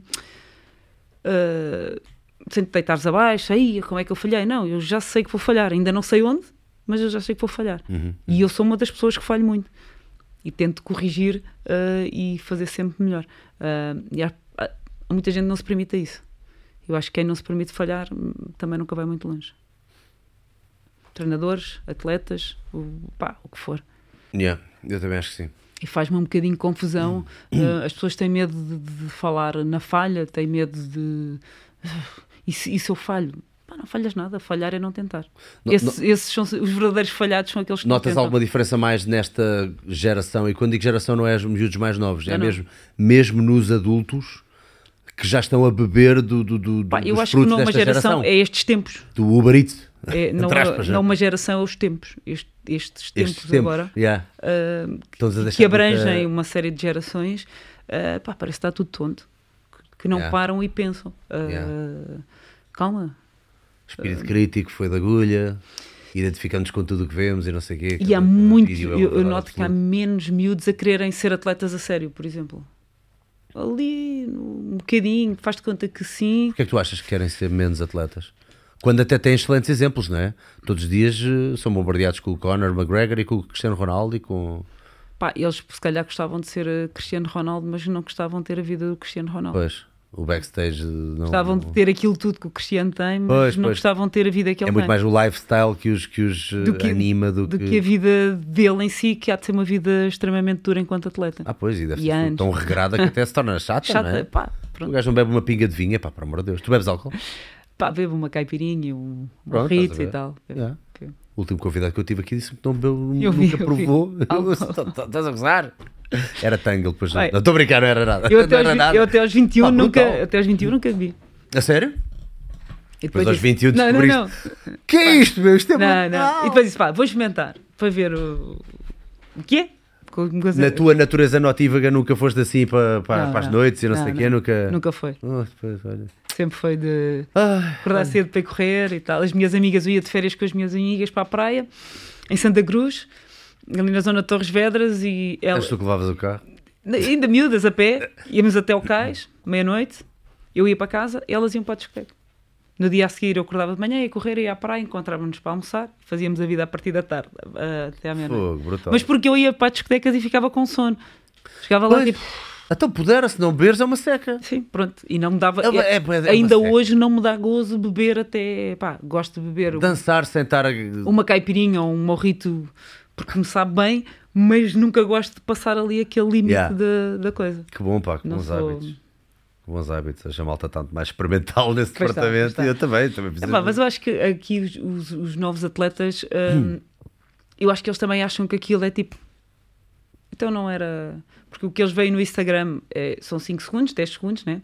O flash do treino. Então isto não era tipo aqui 10 segundos e já estava. Yeah. Filmávamos os melhores momentos e, e já estava. E acho que também tem muito medo depois. Tem muita necessidade de mostrar o, o, o, os melhores momentos, esta geração highlight, e depois. Olha, tem... é mesmo. Highlights. E depois, e, e depois a falha. E se eu falho, vou mostrar o quê? Uh, epá, os outros são-se a borrifar, na realidade. Tu, uh, antes, antes de começarmos a gravar, também estavas a dizer coisas como pá, às vezes estou ali todo entretida e ainda agora tipo, estive a estudar coisas sobre ginástica, ginástica russa e não sei o quê, portanto estás sempre a ver outras coisas. Ainda antes de fazer perguntas desse âmbito, do âmbito mais de preparação física fora Muay Thai, uh, gostava de perguntar: uh, tu segues ou vês outras artes marciais também ou é uma cena que não te interessa tanto? Muay Thai é a tua paixão, ponto final. Sentes que até estás a trair o Muay Thai cada vez que não, pegas de, noutras uh, coisas?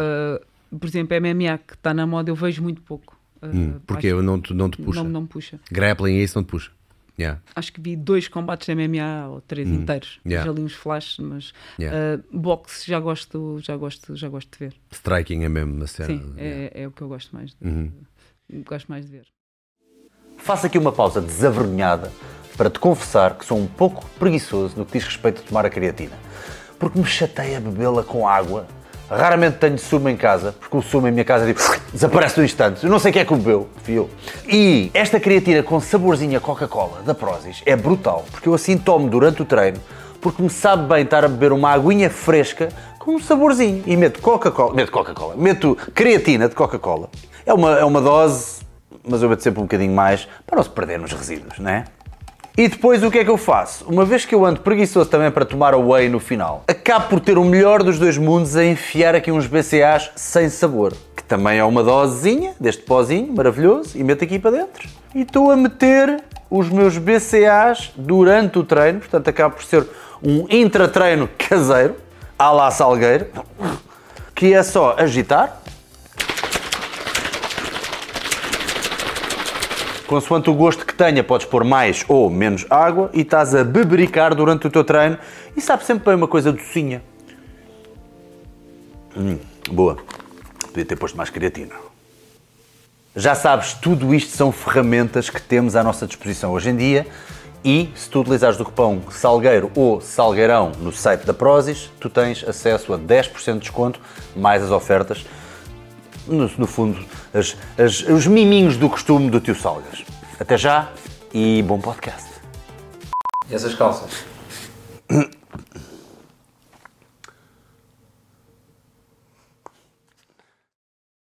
E cá estamos nós de volta, e como vês agora estou com mais barba, estamos diferentes, já passaram duas semaninhas desde a primeira conversa que tivemos, ou seja, o pior pesadelo de um podcaster aconteceu, que é quando nós gravamos uma conversa inteira e depois há um dos cartões, e o cartão da convidada, neste caso, da Dina, que não gravou tudo, gravou metade da conversa. Portanto, o que tu viste até agora foi metade da conversa que nós tivemos há duas ou três semanas atrás. Já nem me lembro que o tempo passa tão rápido. Há três, penso eu. Há três, não é? Uh, e assim que a Dina se foi embora no outro dia, nós fomos ver as imagens e ah, ficou só metade da câmara dela, que é a câmara mais importante, só assim naquela.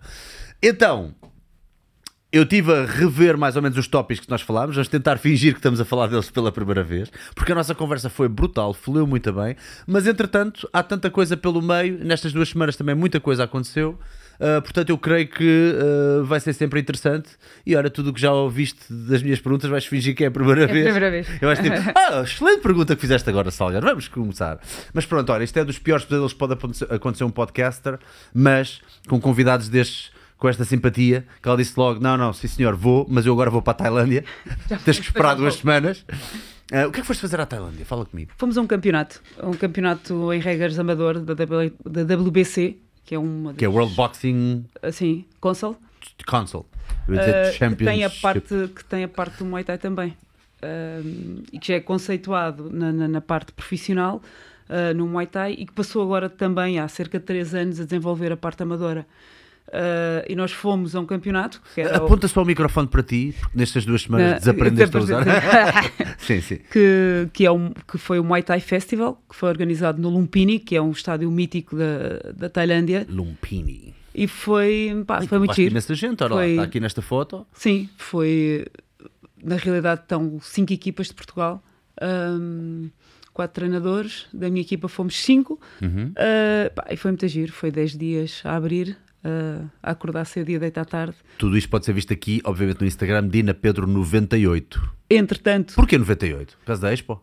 Epá, era o que dava, na altura. Era o que dava? Já me perguntaram. bater off pá, não dava. Não, não, não dá, dá, 98. Entretanto, tenho aí esse tailandês que também Foi isto aqui, portanto, World uh, Amazing Muay Thai. Amazing, adoro o ama- amazing. amazing. This is amazing. Mas foi, realmente.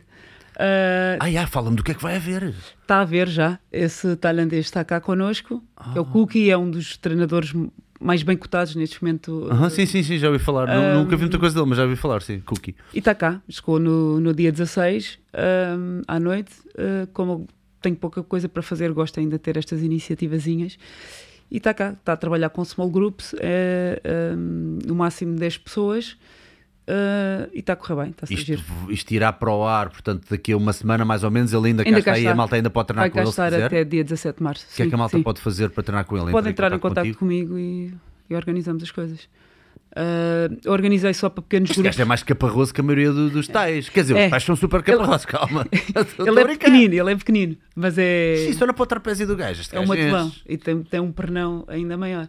Ah, é muito bom treinador, é muito bom, comunica muito bem ah, e é muito interessado em ensinar, que é uma coisa Uhum. que às vezes eles já ficam cansados ah, e ele ainda faz isso muito bem. E pronto, essa foi Assim, a experiência coisa- na, na Tailândia. Houve assim alguma coisa a destacar desta experiência na Tailândia? Alguma coisa assim. Epá, para quem não tem noção, por exemplo, nós tivemos aqui algumas medalhas de ouro e, e os miúdos numa semana, que é uma semana de quatro dias, fazem. Houve um miúdo que em cinco dias fez quatro combates. É, caraças. E dos quatro combates, cinco pesagens, porque tens que fazer a primeira pesagem de controle e depois pesas todos os dias que lutas. Ahm, pronto, é dureza. Ah, é- Ei, meu, ser, fogo. Cada combate, quais é que são as. eh, eh, qual é que é a duração de cada são combate? três Alguma rounds, diferença? três rounds de três minutos. Três rounds, três minutos, com um Sim, minuto sim, de descanso, claro, obviamente. Só que aqui usas capacete, caneleira e, e- e a cotoveleira, mas é, é, é muito duro. Eu costumo dizer que este tipo de campeonatos é quase desumano, tens que estar muito bem preparado, mais psicologicamente, claro que tens que estar, fisicamente já se subentende que tens que estar, psicologicamente tens que estar eh, muito, muito bem, porque é duro, é muito duro.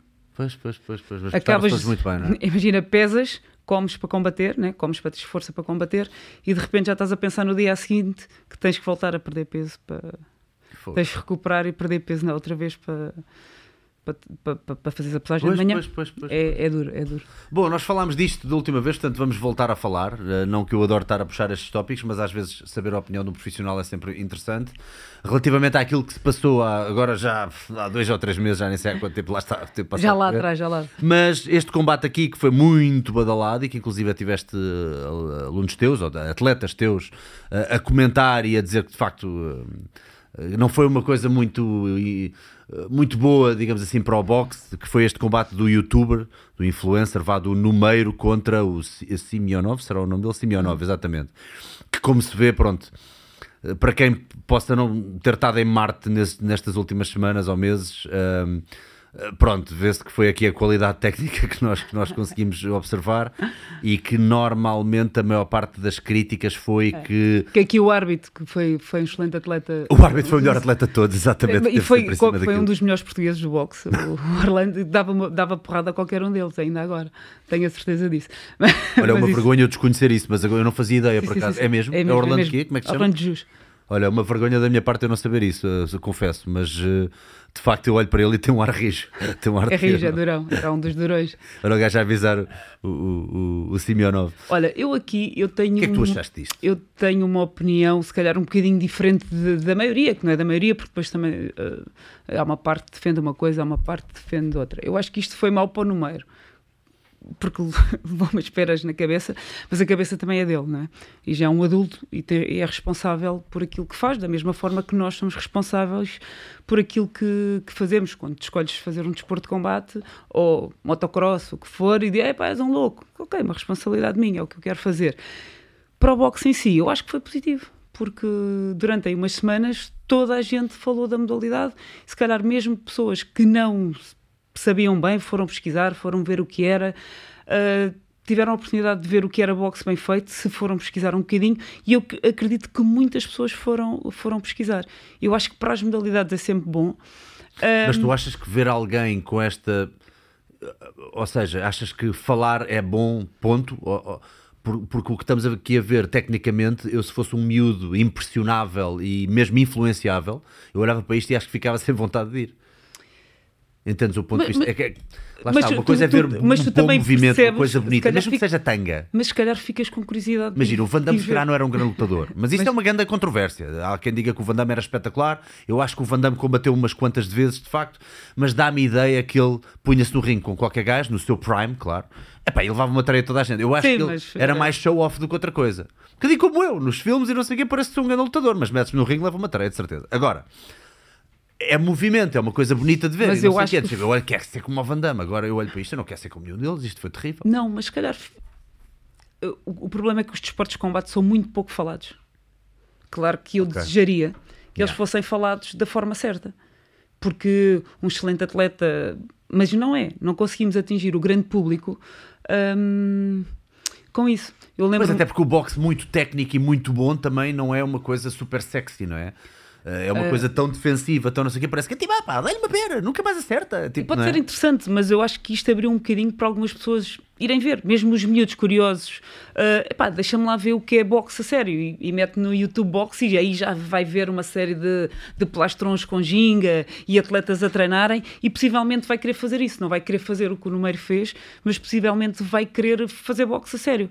Ah, epá, eu acho que só para mim só pode ter sido negativo para o número, para a modalidade. Yeah. Não. Hum, não se define uh, uma modalidade por um combate de um youtuber. Se calhar se fosse um atleta profissional a fazer isto, uh, vá, a figura, uh, pá, aí já era preocupante. Sim, estou a perceber. Entendes? Não, não consigo achar que, que, que é. Entendo quem diz que é mau para a modalidade. hum, Uh, não consigo, na, na minha perspectiva de, de divulgação e que nos falta tanto mais pessoas falarem dos desportos de combate, não acho que seja uma coisa negativa. E acho que isto é como os ginásios que há de, de fitbox, disto, daquilo. Eu acho que vamos sempre ganhar mais, mais adeptos das nossas modalidades com a abertura de, desse tipo de ginásios, porque mais pessoas que nunca nos iriam procurar a nós Uh, vão começar por aí e vão ficar com curiosidade, exatamente como isto. Começaram a ver uh, o número e vão ficar com curiosidade. E pá, deixa cá dar uma espreitadela no box, o que é que é isto? Um, eu acho, eu acho que, que, que se ganha, que não se perde.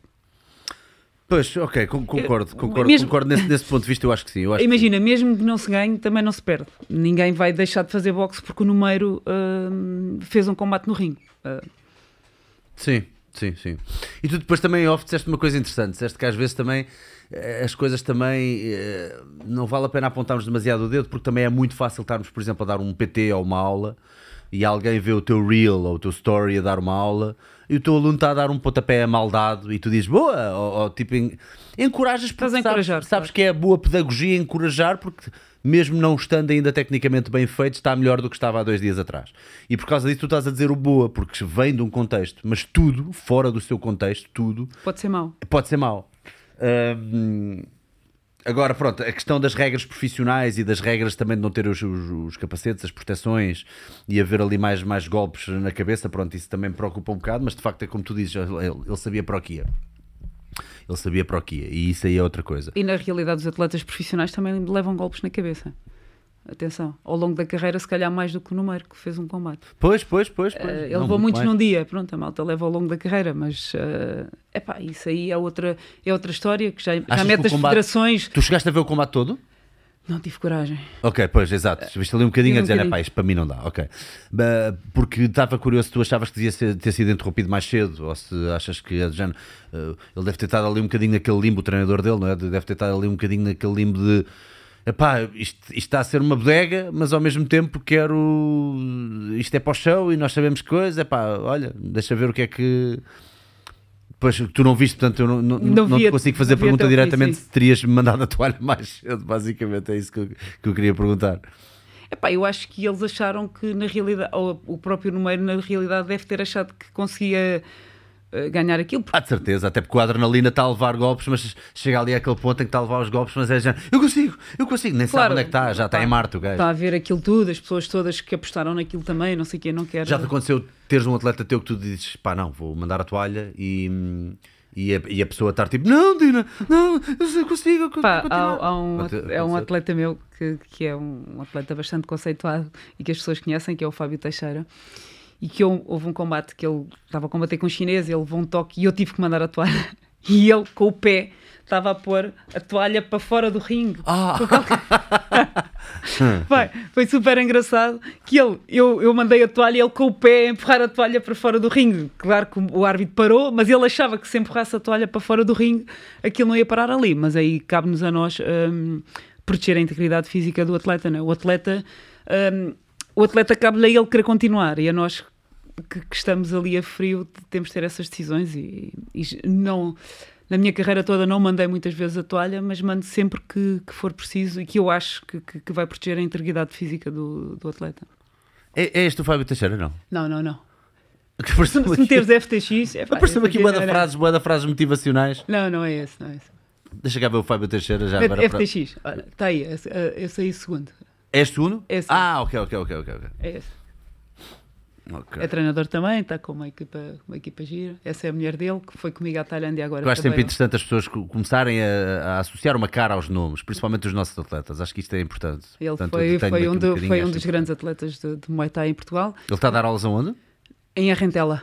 Ah, Arrentela. Arrentela, do outro lado da ponte. Ah, ok. Uh, perto do Seixal, neste momento também já está com uma equipa Olha, quem for dessa zona já sabe, tem lá é uma, uma filial também da Dynamite Team com o Fábio Teixeira, ok? Um, que engraçado, pois, e então isso na altura deu discussão entre vocês Pá, dois, não? não? Fábio, não voltas a fazer isso! Não, claro que ele depois percebeu logo, mas o instinto dele foi tipo, deixa cá pôr com o calcanhar a toalha para fora que isto vai continuar. E claro que não estava em condições de conseguir continuar, mas na cabeça dele uh, achava que sim. Yeah. Uma coisa que eu também falei aqui com o Diogo Calado e que é interessante é que nós depois também temos, uh, dentro ainda deste padrão de, de, de coaching e temos alguns coaches que parece que querem treinar dureza nos alunos porque parece que não conseguem. Isto é uma frase de um, de um tipo que é o Frank Boxing Coach, que é um, um, perfil de Instagram que eu gosto bastante, apesar de conhecer pouco sobre a pessoa em si, mas ele gosta de meter algumas situações que ele acha, que ele concorda, e acho que a maioria de nós concordaríamos, que são maus coaches, a dar socos mesmo na cara dos alunos ou coisas como isto que estamos aqui a ver. Isto, isto é coisa absolutamente medieval em que está um gajo que até parece não ser coach, né? são outros alunos, é. claramente, acho eu, a dar socos. Não sei se o que pretendem aqui com estas parvoices se é os alunos não terem medo do contacto, em particular na cara, não é? Que é aquela coisa que faz o flinching. Mas ele disse uma frase interessante em relação a isto, que é quem não consegue ensinar skill, ensina dureza. O que é que tu achas destes métodos eu acho medievais? Isto horrível, tipo, completamente fora Uh, até porque eu acho que eu costumo dar o exemplo nos treinos aos meus alunos que se estiveres sempre a, a, ter acidentes de carro, vais ter medo de conduzir. Hum, hum. Se estiveres no treino sempre a ter acidentes, tu não vais conseguir ir tão corajoso. Pois o efeito não é o contrário, como se Esta esperaria, é do género, olha, vou estar tão habituado com um e acidente imagina, tranquilo. Se, calhar não. em mil vais ter um louco que bah, já captei 20 carros, mais um que se lixe. Em mil vais ter um assim. Mas se quiseres ter uma equipa com e até vários... fomentas o erro, não é? Claro. Fomentas o erro. Se quiseres ter vários atletas vencedores, na minha opinião, não é assim. Eu digo sempre isto nos sparrings e tal, que é malta, se todos os dias estiverem a ter acidentes de carro, uh, que é levaste aquele toque que abanaste das pernas, está, já estás de joelhos, epá, eu iria ter medo de pegar no carro. Todos os dias estou a ter acidentes de carro, uh, pá, não vou ser corajoso, estou a aprender a conduzir e já, porque às vezes há aquela tendência que é, bora, vai, rijo, que assim é que se aprende. Não, aprendes a ser estúpido e não aprendes nada, porque eu acho que ficas com medo. Uh, levaste um golpe inesperado, vais ao chão, amanhã outra vez vais ao chão, ficas com medo em vez de ficares corajoso. Então, qual é que é o limite? Ou seja, até onde é que eu posso ir como treinador, vá, uh, para, para in, instituir alguma dureza eu ainda assim eu acho, e algum... Eu acho que a dureza é progressiva. É progressiva. É uma coisa que tu vais querendo. O atleta tem que ser um bocadinho mais... sem entrar na estupidez. E vai acontecendo naturalmente com o trabalho técnico e o sparring, não sei técnico, quê, não vale sparring, a pena fazer isso. Uh, vais tendo mais skills de defesa. Uh, não podes pôr a fazer um atleta a treinar super duro se ele ainda não sabe defender. Hum, yeah. Vai-se magoar, de certeza. Num atleta mais avançado, mais avançado, o risco de entrar um golpe mais forte já vai ser menor. O, se tiverem dois atletas avançados a fazer, até num ritmo mais, mais, mais duro, eu vejo que te vou acertar em seio, se calhar já puxa a perna atrás, se calhar já reduz ali porque vejo que te vou magoar. Em atletas mais iniciantes não tem noção nenhuma. Para além de não conseguirem defender, pá, não conseguem. Se calhar, em vez de tirar a cara, ainda vão com a cara para a frente, alguma coisa assim. E acho que essa dureza tem que ser progressiva. E... Mas há assim algum drill, alguma coisa que já tenhas feito do género? Deixa cá praticar um bocadinho de sangue frio através de. Sim, imagino, às vezes faço, cordas, faço ali às cordas, tipo uns Pronto, toquezinhos normal. tipo na cara, mas soltinho, não é isto? Não Uhum. pode estar a sentir, até porque está provado que as pancadas na cabeça não fazem bem. Ah, pois.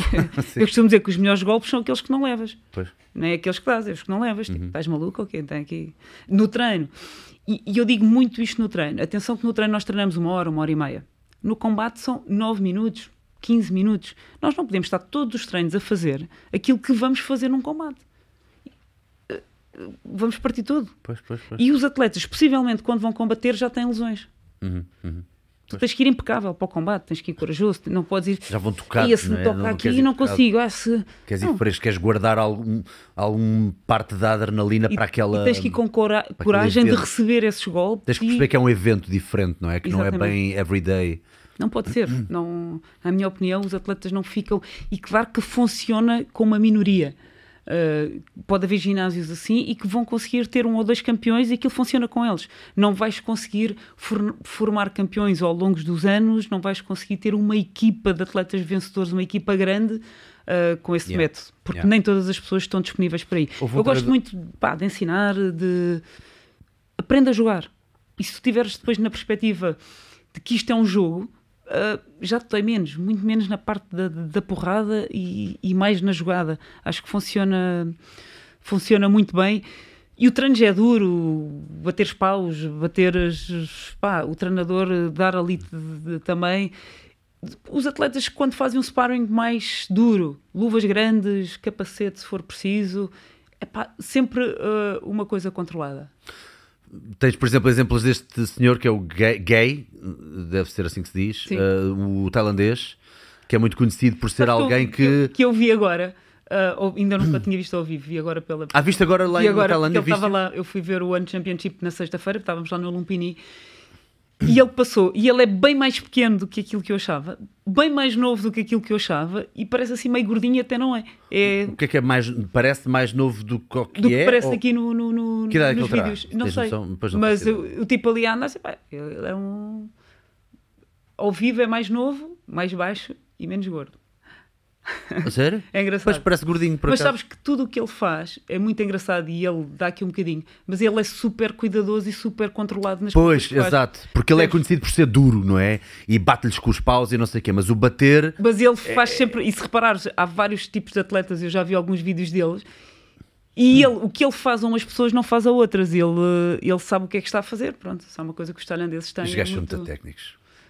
é, é ter hum, saber o que é que estão a fazer, não, não ser uh, E brinca com eles. e não, não estar ali a magoar à toa de, de, de Epá, forma. fixe o gajo com ela. ele, ele, Pois, ah, exato, era este, este, este vídeo, ou, que, oh, que ele depois faz estas coisas, pronto, e, e lá está. Ah, fora de contexto pode parecer uma coisa, mas de facto de- tens Sim, razão, está aqui porque- completamente na brincadeira com eles. Exato. E, que é para fazermos a distinção, também acho que é importante as pessoas terem uma distinção entre aquilo que é saber, savoir-faire, não é? Saber fazer saber as cenas como deve o que é que estás a fazer e o que é que o atleta consegue uh, fazer ou não, não é? Tipo, não. Ainda assim saberes que também pode haver qualquer coisa que vem do nada e quer dizer, é pá, pois, fazer paus também não é só... Não é só. Tu, hum, quais é que são assim... Tu és conhecida por ser fantástica a, a dar paus uh, e, para quem não sabe, pronto, neste caso são os plastrons, é? chamam-se paus, não é? A paus, palavra sim. tailandesa para, para plastrons. Uh, há assim algumas coisas que tu achas que muitos treinadores acertam ao lado ou falham no- no- no- em, em ser em- na boa técnica de dar paus. É assim que se diz, dar paus. Sim, podemos dizer que é dar pau. Eu acho que depende Dá pau. Dar pau. Dá pau. E sabes que eu acho que, lá está, depende muito de quem tu tens, tens pela frente. No atleta mais iniciante, tu deves te preocupar mais com a parte técnica dele, se roda o pé, se, se, se- se lançou o ombro, se tem a mão em cima, e no trabalho de paus tu, tu podes corrigir. Ah, no, num atleta profissional, deves muito pá, se te estamos a preparar para, para um combate, eu tento, enquanto hum, uh, simular ali um bocadinho o adversário. Uh, eu não falo isso muito com eles, mas é o que eu tento fazer, uh, simular um bocadinho o que é que o adversário lhes pode fazer e criar-lhes essas reações. Um, claro que está sempre atento à parte da guarda, se tem guarda, se está, se não está, mas acho, que, acho que devemos adaptar muito o atleta que temos pela frente e não fazer um, uma chapa 5 e é tudo igual para, para todas as pessoas. Uhum, claro uhum. que há atletas que tu podes agarrar a perna e mandar ao chão, há atletas que tu não, não vais fazer isso porque não, faz, não, não fará sentido nenhum. Eu gosto muito de, de adaptar ao que temos ali na, no momento. Fazes muitas contra, muitos contras, eh, assim um bocadinho como, eh, como, como o gay faz, ou nem, ou nem por isso? Uh, sim, lá está, depende do atleta. Se for um atleta mais iniciante, não faço tanto tempo. Estava aqui à procura de algum vídeo em que, em que se visse.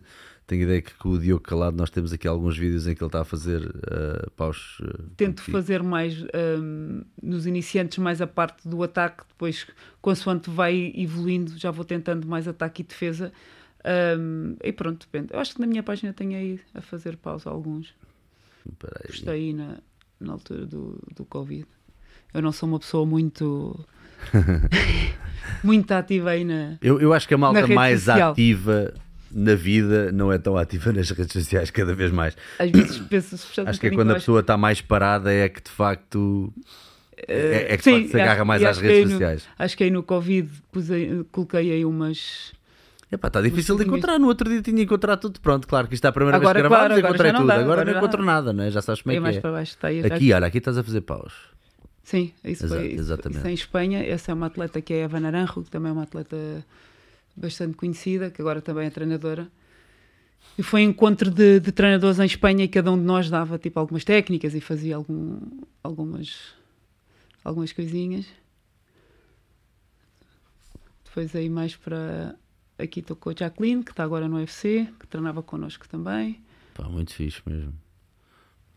Yeah. Que é tipo, agora está porque eu acho que há, há toda uma arte nos, nos, nos paus, né? nos, nos, nos uh, plastrões. Sim, depois imagina, a Jacqueline eu... faz sentido e faz bem estas trocas de, de, de, de guarda e, e, e, para ela faz sentido. Há outros atletas, aqui é a Teresa Moreira, que está agora lá na Tailândia, está a treinar na, na, na, na Fairtex vai combater no Max Muay Thai dia 6 de março. Pronto, uh, eu acho. Eu, e, e normalmente, vá, corrija-me se eu estiver errado, mas nós também tínhamos falado isso outra vez, eu acho que é sempre importante mostrar. Uh, depois tens o espectro oposto, em que é um bocadinho mais coreografia, e vejo aqui coisas, nomeadamente esta, esta Mid Queen, nós também falámos disto da outra uhum. vez. Epá, que eu acho isto, eu acho que isto já, já parece um bocado folclore uh, e, e, não parece tanto uma coisa uh, tão Epá, aqui... Estão trabalhada para a luta. Por acaso aqui até estamos a ter. Aqui, até, assim, aqui até parece um bocadinho mais normal, mas depois há eu, eu acho o show-off. Eu acho é? que depois depende também do que é que queres. Não é tipo isto. Uh, porque houve aqui uma altura, não sei se reparaste, que isto estava na moda, a malta fazer combos gigantes e aqui tal, tal, esquiva, esquiva, vai, vai, vai, tipo, e o outro não faz mais nada e. Eu não gosto tanto do, do plastron assim, e é possível se tu ensaiares isto, porque acho que depois é muito pouco real. Eu gosto mais de simularmos aqui um bocadinho a realidade. Ela aí até estava com um trabalho interessante. Ela deve ter levado umas bocas e então os últimos posts todos dela são, tá. são mais normais, mas ela tinha aquelas cenas, tipo, ah, pronto, havia essas cenas, mas, mas pronto. Sim, isto, já está mais normal. Aqui está bastante normal, mas ela tinha uns que até olhava para a câmera, tipo, pá, pá, pá, pá, pá, pá, pá. e pá, eu sempre achei isso um bocadinho. Ah, era isto, é isto. É, é. Ah, ah estas coisas. Sim, mas deve ter levado umas bocas isto... da malta a dizer: pá, isto é ensaio Epá, e tem que isto... ser, né? porque yeah. senão não vai sair. Que isto, a nível de coreografia parece uma coisa engraçada e deve dar prazer fazer e não sei o quê, mas quer dizer, chega ali um ponto em que isto já não é nada. Até porque uma boa sequência de plastron provavelmente tem muito menos golpes, né? 1, 2, 3, pós, 1, 2, 3, pós, né? 4, 5 no máximo. Yeah, 4, 5 no máximo, né? Nós não estamos propriamente a trabalhar a, mem a memória coreográfica da pessoa, se calhar isso até seria mais para mim, para os duplos e para, para as coreografias de luta, mas para estas cenas assim em particular Epá, e, e, e, às vezes é, pode ser interessante sequências mais longas para, para soltar um bocadinho, uh, mas não, não pode ser o teu dia a dia fazer estas coreografias. É bonito e fica bem, no, fica bem nos vídeos. Fica Yeah. bem. Uma vez estávamos aqui a falar também do treino tailandês, eh, quais é que são assim as diferenças que tu vês eh, do treino? Vá, nós sabemos que os, os holandeses são assim mais, mais agressivos e todos os dias parece que o sparring é até, até arrebentar cabeças. Os tailandeses, pelo que sei, têm um sparring muito mais eh, playful, não é? Muito mais técnico. Ou seja, dirias que estão o quê? 60% a fazer sparring? É ma- mais ou menos assim desse género? Não, os tailandeses fazem muito menos sparring. Tipo, os tailandeses fazem. O treino é duro, eh, porque o treino do- na Tailândia é longo. São duas horas e meia, três horas, incluindo corrida, quase uma hora de corrida, ou pode ser até uma hora de corrida no treino da manhã, depois no treino da tarde, meia hora de, de corda. Depois tens, eh, imagina, 300 joelhadas no saco. É, é- é muito duro fisicamente. Depois tens, o, tens os paus, tens clinch e algumas vezes tens, tens sparring que eles dizem, eles no- normalmente não dizem sparring, eles dizem technique, que é para tu desenvolveres hum, a parte da defesa e ataque, e por isso tem que ser solto, para tu permitires também que o teu colega uh, trabalhe hum, as técnicas deles. Uh, E é o dia todo, eles estão o dia todo a exercitar praticamente, não é? Que eu olho, por exemplo, isto, tudo bem que isto é um atleta de topo, não, não, é? no- normalmente Estamos é de manhã, da- mas- da- de volta das 6 às 9 da manhã e depois da tarde das 3 às 6 da tarde. Mas a vida deles é esta: é, é- é quando estás na Tailândia, treinas de manhã, comes, dormes, treinas à tarde, comes e dormes e- está por aí. Pronto. Fogo, é que isto é mesmo uma grande violência para o corpo a nível de é é aquela coisa, não matas, mas vais moendo, vais moendo, e apesar de não teres a intensidade máxima, e de facto há um vídeo muito interessante já agora, quem tiver interesse, portanto, Depois escreva na um Holanda, super eles- bom eles- os, os treinos deles já são curtos e, e muito, com uma intensidade muito maior. Na, na Tailândia é, é mais dureza, depois tens muitas quebras ao longo do treino, quase zero, depois voltas ao mil e voltas ao zero. E na Holanda o treino é sempre a mil. É mais, e claro que treinar sempre a mil não podes já treinar 3 horas.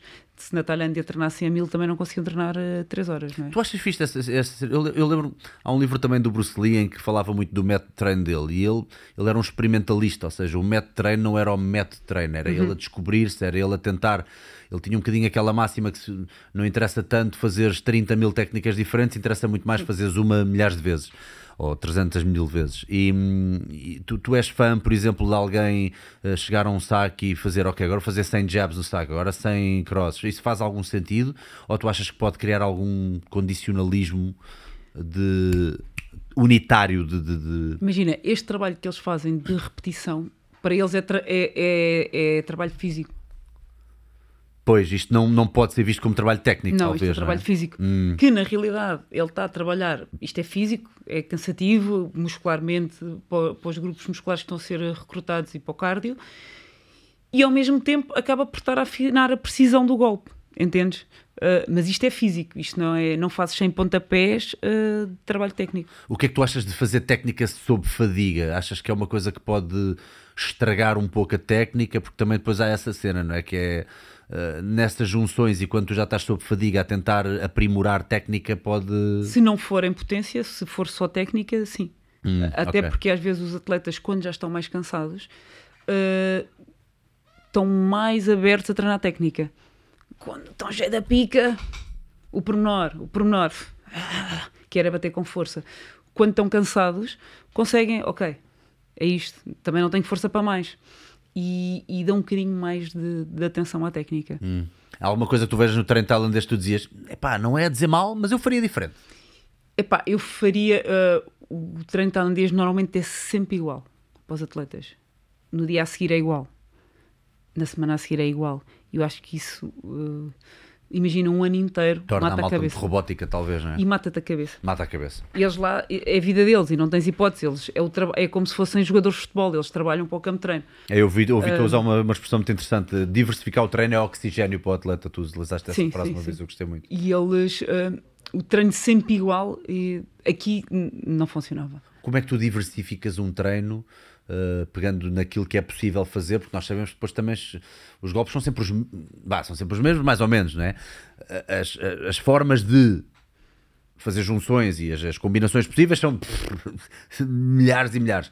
Mas como é que tu diversificas um treino? O que é que chamas de diversificar um treino? Como é que tu pegavas nisto e no dia a seguir já davas uma coisa diferente? Há assim algumas estratégias que tu utilizes? Porque na realidade é isso que tu dizes, há, há milhões de, de, de, opções para fazer.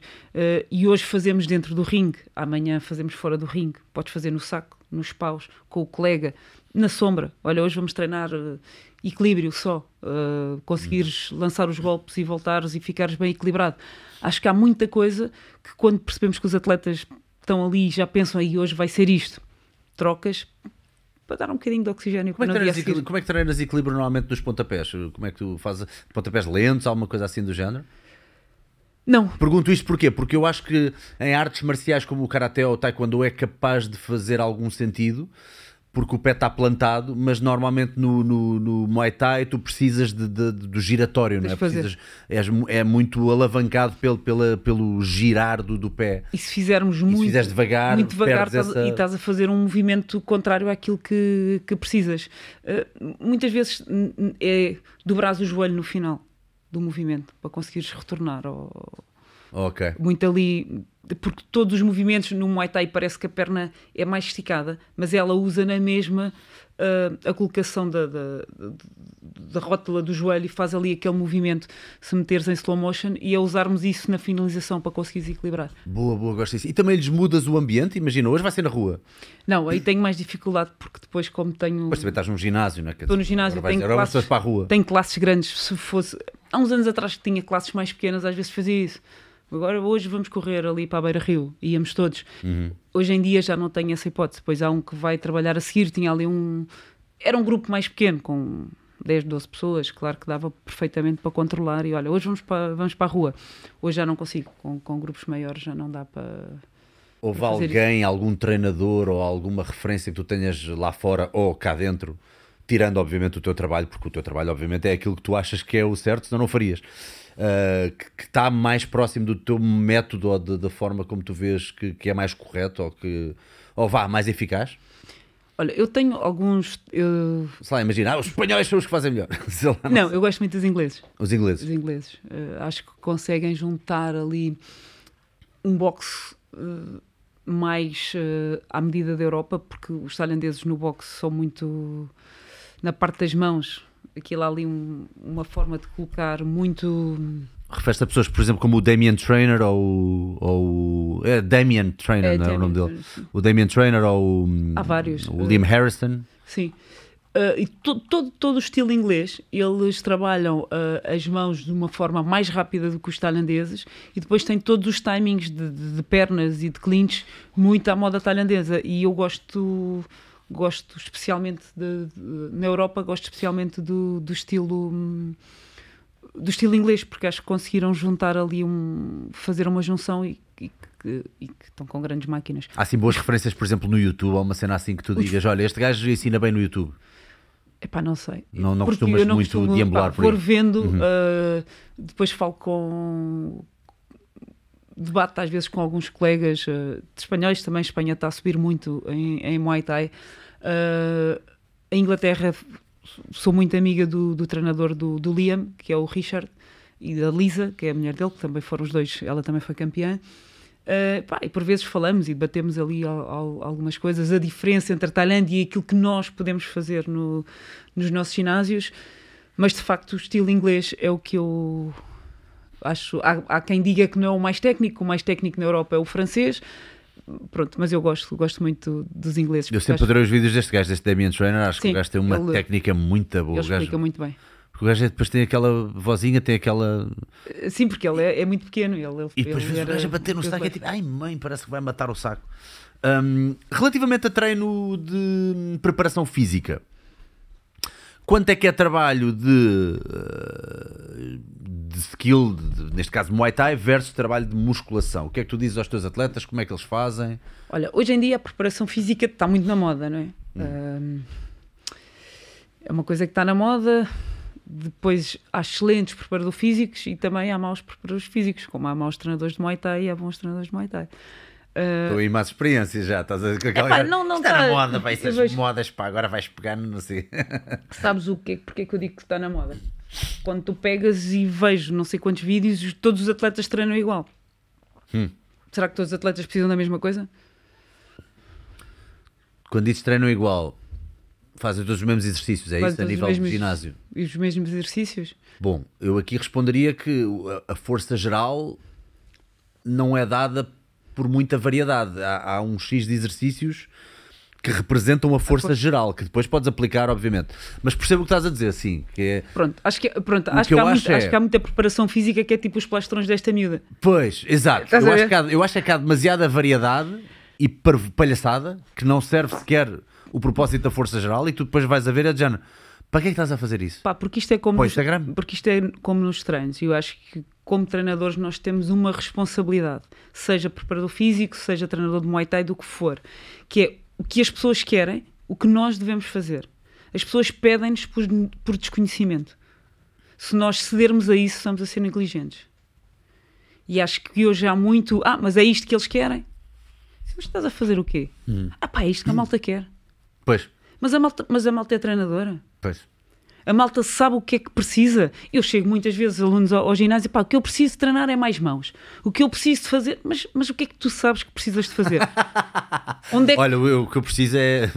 Não, não, não. O que eu preciso é correr para ter caixa. O que eu preciso. Isto acontece. Isto acontece-me a mim e há de acontecer na preparação física. E acontece a treinadores de, de, de Muay Thai e de esportes de combate, como acontece a treinadores de outras modalidades, principalmente na preparação física. O que é que nós vamos dar? Nós vamos dar o que as pessoas querem. Porque é isto que está negócio. As pessoas pedem por desconhecimento. Nós damos por negligência. E isso aí já está errado. Boa. É a minha opinião. Boa. Uh, e na preparação física vê-se muito isto, como também vejo muito isto em vídeos da, da modalidade. Claro, mas o que é que claro, eles estão a fazer? Aquela pessoa não tem nível para estar a fazer aquilo. Ah, mas é o que quer. Está errado. Vai-se magoar, vai ter lesões, vai estar. É o que é sexy, não é? É o, é o que vende. É o que vende. E os atletas estão a ganhar uma consciência, foi-lhes posto na cabeça e com alguma razão que, pá, ninguém te vai vender. Isto não há agentes que vão pegar em ti, ah, anda para o estrelato, meu caro. Eles têm que se vender. E vendem-se da forma, muitas vezes, mais, mais tosca, porque não sabem. Pá, é um hoje, mundo novo. é um Hoje, mundo tudo novo. se, hoje tudo se vende. Pois. Uh, mesmo que não, que não seja bom. Eu tenho acho noção que... é muito mais fácil chegar ali ao estúdio e, e fazer um exercício fora da caixa e dizer este exercício, isto é a melhor coisa. Quando era muito mais, era muito melhor, é muito mais eficaz fazer um básico que toda a gente já viu mil vezes, É bem difícil- feitinho. Claro, é muito mais difícil de ensinar do que, do que dar o que as pessoas querem, ou que as, que as pessoas idealizam, Pois. porque nós não é assim. temos que as educar, não é? Ah, e ok, não, tu queres isso, mas isso não faz sentido. Vamos lá fazer isto isto, isto. Isso chama-se educar ah, a pessoa para o treino. E, e é, é mais difícil. E na preparação física eu vejo muitos vídeos que pá, são completamente descabidos. Na- na- na- aqui nos desportos de combate, eu acho que os atletas deviam de fazer ah, reforço muscular na pré-época. Pronto, acho que era aqui que, que a Uhum. Na condição... pré-época, Na ok. pré-época. Que condição física seria excelente, hum, não tanto nas preparações para combates, porque aí é quando eles já têm mais carga da modalidade também. E aí já os punhas só a fazer E aí só de- faziam de Muay essas Thai. seis semanas, oito semanas, só, pelo menos seis semanas só Muay Thai. Depois para adequar mesmo para estar lá. Para, E para- porquê? O atleta começa a fazer dieta. Por muito que, que a dieta seja bem feita, há sempre uma perda de massa muscular. Uhum, sem dúvida, sem dúvida. Uh, há um acréscimo de treino ou, ou de intensidade de treino e ainda vamos acrescentar um- uma preparação física. Uh, com alguma perda de massa muscular que o atleta tem, pode haver uma propensão gigante à lesão. Uh, e eu acho que às vezes não há esta atenção aqui na preparação física. Acho que é super importante no back-office. Na altura em que, não nesta de agora o atleta está-se a preparar, preparação física, tata, faz, faz tudo, uh, mas o antes. Yeah. E aí sim é fundamental. Muito, muito bem visto, exatamente. e é importante. fundamental para dar aquela alavanca ao atleta. E aí sim, eu acho que a preparação física é, é uma peça fundamental Yeah. para criar esse. Até porque não vão perder a- aquela força que ganharam e que desenvolveram, se for bem desenvolvida, tanto no off-season como na pré-época, Não vão, não vão. não vão perder, Vão, quer não dizer, vão. vão aplicá-la. E agora imagina isto um trabalho ao longo de anos. E depois há sempre uma recalibração. Imagina um atleta que faça isto tipo, bem feito, uh, com um bom profissional. São anos, Uhum. são meses, são anos, são um trabalho de continuidade. Isto vai dar uma robustez, um- um- uma, uma condição para haver menos lesão brutal. Não concordo tanto com esta preparação física do pau, agora, bora, e lança cordas, Pois, e vais pois, correr, pois. e vais correr até, até à morte. Pá, uh, o nosso desporto já é muito cardio. Então tu dias com um atleta teu, alguém que quer se ingrar nesta, nesta, nesta modalidade, umas duas vezes por semana musculação e o resto do, do, dos treinos normais Sim. de Muay Thai? E na preparação perto da, da, da aquelas 8, 6 semanas, só Muay Thai. Só Muay Thai. Uh, qual é que é a frequência ideal ou que tu vês que normalmente é a frequência ideal de treino? É 6 vezes por semana, 5 vezes por semana?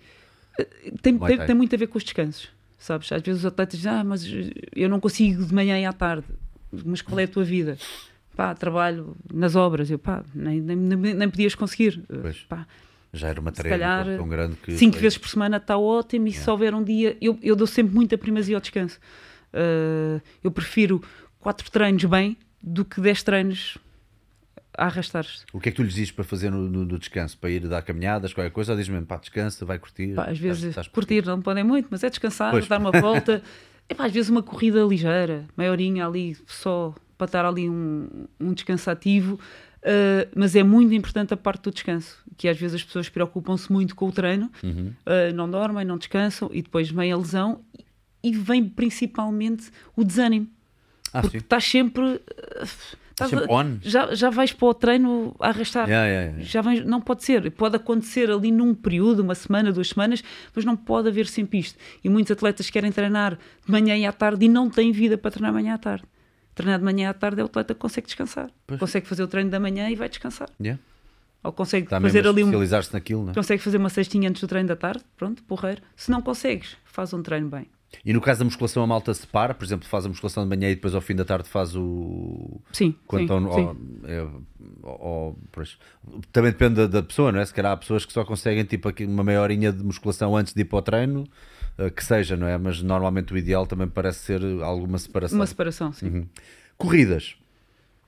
Sei que tu uh, já deves ter feito aquele, aquele tipo de trabalho old school que era todos os dias ir correr para aí 10 ou 15 km. Na Tailândia é? ainda acontece. Pois, na Tailândia ainda acontece, mas hoje em dia já tens uma visão um bocadinho diferente do, do género quando a tua caixa está estabelecida, não vale a pena estar a fazer um overkill Sim. de corrida, porque depois vais precisar dessa energia para o. Para o Pá, na corrida, a corrida aqui no, no, no ringue, uh, para os esportes de combate, dá-te uma ajuda também no endurecimento da perna. Hum. E da tíbia, né? que a malta diz que. Olha, o, que a malta nunca fala nisso. partir bananeiras é que é, mas não, a corrida, a corrida e não precisa ser uma corrida a sprintar, aquele pá, pá, pá, pá, aquilo dá-te ali um endurecimento porreiro Sem dúvida alguma, na perna na tíbia. Yeah, yeah, yeah. E é super importante, principalmente por isso. Hum. Para aquela estabilidade da perna que tu precisas tanto, principalmente para o Muay Thai, para chutar e assim. E não tanto a corrida para a caixa. Vou correr para ganhar a caixa. Então tu dizes que normalmente todos os dias, ou tirando nos dias de off, a malta vai correr todos os dias ou pedes para correrem todos não os dias? Não tem que correr todos os dias, mas acho que é importante uh, meteres a corrida no, na tua frequência como pá, duas, três vezes por semana. Hum. Não uma coisa louca. que Fora também do âmbito do, do treino? Sim, ou antes do sim treino? pode ser antes do treino. Antes do treino, antes, mas ligeira, ali meia hora, tipo pois. ligeirinha. Não tanto, muitas pessoas já ah, vou começar a correr para ganhar caixa. Isso, pá, faz uma caixinha de madeira e. e é? que as caixas faz uma caixinha de madeira. Eh, porque há tanta. O nosso treino já é cardio, já é cardio, há tanta coisa onde podes melhorar o teu cardio que não tem que ser. Uh, imagina, alguém que tem fascite e alguns atletas que correm muito têm, pá, não vais estar a matar e depois não consegues chutar para ir correr. Faz sentido se a corrida te trouxer algum benefício, se não trouxer, pior. Ou vais correr e ficas todo morto e não consegues, uh, não consegues treinar. Eu digo sempre, pá, vocês não são atletas de atletismo, são de, de, de Muay Thai. Hum, Aqueles atletas que chegam ao treino atrasados que foram correr. Eu disse, pá, procura aí o clube de atletismo e inscreves-te nos jovens amigos de atletismo e, e faz a tua carreira por aí. Tu notas muitos a começar também a ficar demasiado apaixonados pelos, pela estética do corpo e pelos abdominais e não sei o quê? É pá, há muito. E sabes que isto nos miúdos mais novos, que são franguinhos, acontece muito eles. É pá, Dina, mas qual é o peso? É que eu depois vou ficar muito magrinho. eu digo, Paulo, calma. Ou és aí o top model de, do que verão. É que queres? queres ir para, para a capa da Men's Health ou queres, ou queres ser lutador? Ou queres ah, ser lutador? Ser lutador tens que ser um gajo magrito, né? Tipo, até tens músculo e tal, mas não dá para estarmos aí a, a, meter massa muscular que não te vai potenciar na tua categoria. Hum. Uh, mas claro que podes trabalhar para teres um corpo todo bonito. Mas com a carrada de calorias que também gastam, seria muito difícil alguém manter, a, a não ser que seja mesmo fisionomia, não é? Se se há alguém que é. Tu, tu, tu tendes mais a, a, dizer às pessoas para ficar um bocadinho mais como estão dentro das suas categorias ou, ou diz-lhes sempre para, para descer um, um bocado? Pá, depende, sabes que eu costumo eu dizer várias... eu, eu, prefiro um atleta, um, eu digo sempre, nós uh, trabalhamos para a performance e depois para o peso. Primeiro performance, sempre. Eu prefiro um atleta com uma boa performance na categoria acima do que a morrer na categoria abaixo. Às vezes há esse exagero de. E os atletas, os próprios atletas, é pá, não, mas eu consigo fazer abaixo. Pá, animicamente ficam mal, uh, vês que, que não vão estar bem e às vezes temos que sempre jogar bem ali com o equilíbrio. Os atletas às vezes querem sempre abaixo, abaixo e nem sempre é o, é o, é o mais interessante para eles. Eu acho que primeiro a performance, depois, depois o peso. E percebermos em que categoria é que ele consegue ter uma boa performance um, sem, epá, como és baixinho, tens que obrigatoriamente fazer este peso. Epá, não, se calhar não podes fazer uh, eh, 60, mas também não precisas fazer 54, fazes 57. Encontramos aqui um, um equilíbrio. Então nunca viraste para o Rui Botelho e disseste vai encher, puto, vai encher. Não. Eu já. eu já lhe disse, não, não, eu nunca o tentei influenciar. Assim, não gosto de encher, pá, eu não gosto de encher, tens que ir encher, tens que ir. Estava a brincar com ele a dizer isso. Porque ele também. O gajo tem a perna da fininha. Claramente o, o que ele faz funciona.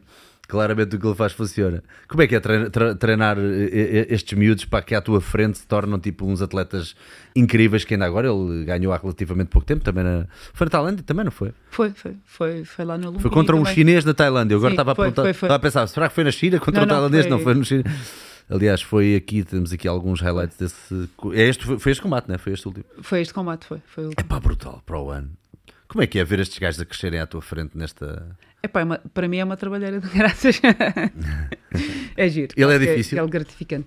Pá, sabes que o Rui era um miúdo muito estúpido, muito, uh, ainda é um bocado. Estúpido? Como assim? Sim, quando começou, era um rasta que fumava ah! umas coisinhas. Ah, fumava as coisinhas. E depois dizia que, que, que era medicinal. Que as ervas eram, Ai, eram medicinais. Quando começa com essa Só chá. Da caca, claro, uh, claro que é medicinal. Pronto, consegui mudar-lhe ali esses pensamentos, por isso é que eu digo que gosto muito dos adolescentes, mudar-lhe ah, esses pensamentos e fazer. Sabes que ele tinha rastas.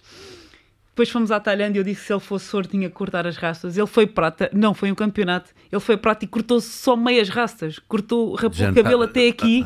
Pá, horrível, tipo, qualquer literal. coisa, pá. Que palerma. Mas pronto, hoje é um atleta do caraças e é muito giro. E, o Rui começou. É e estes miúdos já vêm com uma disciplina fantástica, ou seja, já há neles de facto uma capacidade de uma perseverança brutal fora do normal, ou é de não, não, não, isto foi construído porque lá está, era as rastas, era isto. Pá, era vai, vai, vai sendo feito. Uh, uh, é um trabalho que eles depois vão querendo mais. Uh... Já viste mal está a mudar do dia para a noite, do género. Pá, este gajo eu achei mesmo que não ia fazer nada dele. Pá, sabes que o Rui é um daqueles. Eu, eu, houve uma altura que eu morava em Mafra e dava-lhe boleia para treinar em, em Lisboa e combinávamos uma hora numa rotunda. E houve um dia que ele se atrasou e eu vim-me embora. Houve um dia que ele se atrasou, eu esperei, outro dia ele atrasou-se, eu vim-me embora. Deixa-me só perceber o teu grau de rigidez. Atrasou-se quanto tempo? É pá, 10 minutos. Uh, e eu disse: Olha, mas ele tinha. Estavas tramado. Imagina, ele tinha 17 anos. Ele tinha 17 anos uh, para aí. Eu disse: Miúdo, se alguém tiver que esperar por alguém, é tu por mim.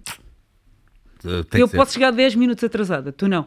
E, pá, e, hoje o Rui é um daqueles miúdos que está sempre antes. O Rui, 20 minutos antes, já, já está. Um, e, e, é um dos miúdos que mudou completamente a forma. A, a, forma de estar, claro que isso já tinha que lá estar dentro dele, mas estava ali perdido essa disciplina e é, e é um tudo o que ele tem, é aquilo que eu digo, tudo o que o Rui tem, Uh, é muito trabalho dele e muita vontade dele. Eu dou aqui uma ajuda e, e, e, claro que dá até chegar ao nível onde ele chegou. Há muito trabalho, até porque depois já há uma parte nos treinadores que, que é esquecida, que nós, quando eles começam a ser profissionais, há muito trabalho da nossa parte para conseguir combates para eles, para os conseguir uh, lançar uhum. até eles chegarem a uma alta roda e terem um nome conhecido, que muitas vezes uh, não há essa noção que existe esse trabalho da nossa parte acham que tudo, eles são profissionais e que tudo lhes acontece e que nós, como treinadores, uh, só estamos ali a, a dar aguinha no, no canto. E, e o Rui, ele fazia 54 quilos, é miúdo, uh, era um peso super difícil, uh, tive que estar sempre a, trazer espanhóis, franceses, italianos para ele conseguir jogar, porque senão não fazia dois combates. Pois, não... pois também é essa questão, não é? Exato, exato. Porque senão ele tinha feito dois combates cá em Portugal e não combatia mais porque não havia adversários do peso dele. Que a malta esquece de que há esse groundwork todo feito da tua parte também. A malta esquece que ainda há toda uma logística de trazer malta para, para rodar com eles, pô-los a viajar, pô-los a, a experimentar outras coisas. Eu faço alguns eventos e tu és uma educadora nesse Os nesse eventos que eu faço é com o objetivo dos meus atletas rodarem. Uhum. Ok? Não, nem sempre há convites para os atletas jogarem fora, pois, jogarem pois, noutras pois. coisas, nem sempre há o combate adequado para o atleta crescer.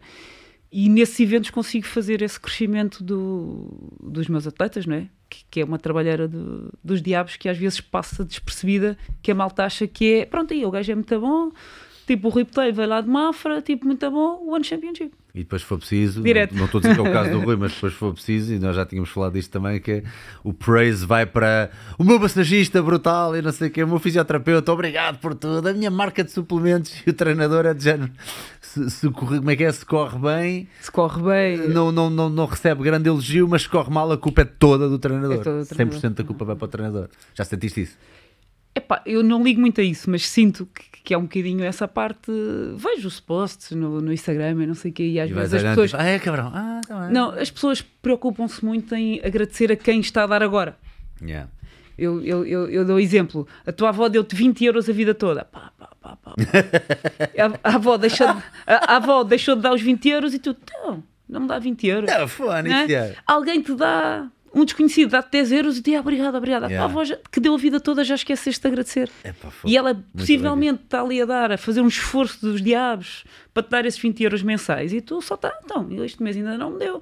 Foi desconhecido, olha, toma lá 10 euros. E tu, ia, muito obrigado, vais logo pôr na tua rede social, obrigado a ti que me deste, agradeceste à tua avó que, que todos os meses, lá dos teus 15 anos, te dá 20 euros. Não, porque é a tua avó. Aqui o treinador é um bocadinho assim, uh, é o que está sempre lá então vou agradecer ao, ao, nutricionista que é o novo, ao, ao, fisioterapeuta que é o novo, estes todos que é o novo. Se corre mal, é o que está sempre lá que, que não fez o melhor trabalho. Se corre bem, vou agradecer a todos estes que, que, fizeram bem. Porque acho que depois há aqui também, da parte destas novas componentes, novas componentes e que são importantes, o nutricionista, preparador físico, tá, tá, tá, tá, tá, sem dúvida, nunca descurando o trabalho deles. Claro. Nunca descurando, mas acho que também da parte deles, às vezes, há um, não há tanta responsabilidade. Imagina, se correu mal, eles não sentem, pá, o que é que falhou da minha parte? Pois. Se correu bem, aí o atleta estava muito bem com esta dieta. Olha a performance do bicho. Com esta dieta que eu lhe dei. Estás a ver? Metemos ali mais hidratos, não sei onde. É, estava cheio da força. Mas é MA. Se correu mal, yeah. vezes são os profissionais que, pá, bora aqui ver se falhou alguma coisa na dieta. É uma cena que eu noto cada vez mais, que é, está cada vez mais vincado o quanto cada profissão está a tentar puxar a brasa à sua sardinha, sabes? Uh, e mesmo com convidados que aqui tenho, e atenção, nunca fazem por mal, mas se tiver um fisiologista, ele puxa muito mais às hormonas. Se tiver um nutricionista, puxa muito mais aos alimentos. Uh, é raro ver, mas também já houve uh, malta com humildade suficiente para dizer: pá, não depositem tanta. E já tive nutricionistas aqui a dizer isto e eu uhum. achei finalmente alguém que diz isto: não depositem tanta esperança na alimentação. E fiquei tipo: ah, pá, um nutricionista a dizer isto? Ah, até me derrete o coração. Pá, ótimo, ótimo. E acho que isso também as pessoas levarem-se demasiado a sério e acharem que foi a sua peça fundamental, há aqui algum narcisismo envolvido que também que se calhar é fruto dos tempos claro, e claro, correm. É o que corre. E claro que é uma ajuda uh, e ainda bem que existe. E, e, eu, é, e eu, sou e... daqueles uh, profissionais que a malta, pá, o que é que eu como? Fala aqui com o E era também daí a minha pergunta, porque também temos que eh, perceber que às vezes também é fácil ser treinador e ter grandes atletas porque calhou vir muita matéria-prima fantástica para nós, não é? E nós sabemos que, epá, eu também sem este miúdo ou esta miúda ter aquelas fibras rápidas e aquela perseverança de cabeça e se calhar até algumas coisas que podem ter corrido menos bem na vida uhum. deles que lhes levam a não, não, isto é até ao fim, não estás a perceber. Quer dizer, às vezes não somos nós que lhes pomos estas coisas na cabeça e isto já vem com uma boa matéria-prima para lapidar. Um, uma. Uh uma junção dos dois. Tipo, é, como claro. a, é como receber um Ronaldo na equipa e dizer ah, sim, sim, fui eu que o fiz. Epá, atletas, e eu digo isto, atletas que seriam campeões uh, onde quer que tivessem. Por, Podiam exa ser exatamente. Uh, melhor geridos ou não, isso é outra questão, mas seriam campeões hum. e iriam brilhar onde quer que estejam. E tenho alguns atletas meus, não vou aqui dizer nomes, que já lhes disse a eles És campeão comigo e serias campeão com qualquer outro. Agora, podias ser mais bem gerido ou menos, isso é outra história. Isso é outra história. Mas serias campeão. e há atletas que eu tenho noção que foram campeões porque eu empurrei ali para aquilo ser feito de, no formato certo para ser campeões. Um, temos as duas coisas. Eu costumo dizer que tu vês uma boa escola de formação quando há campeões ao longo dos anos. Quando há uma escola que tem um campeão, pode ser mérito do treinador ou pode ser uh, aquele hum. Que nasceu para ser campeão.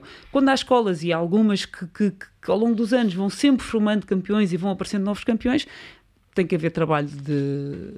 Tem que haver vontade e talento da parte dos miúdos, mas tem que haver trabalho de, de formação e um, claro. e um bom trabalho para continuarem a, a, a, surgir novos campeões da, da Cartola. Olha, eu acho que cabe aqui também falar um bocadinho, acho que os miúdos, se calhar, estão um bocadinho mais uh, permeáveis a isto. O burnout, que também acontece, o burnout dos atletas. Uh, ele começa aonde? Fisicamente ou psicologicamente? Quais é são os primeiros sinais? Uh, já tiveste experiências dessas? Eu já tive uma atleta com overtraining uh, e eu um ano antes alertei-a que, que, que, podia acontecer. O que é que vias nela que já te dava indícios? ela estava sempre em altas.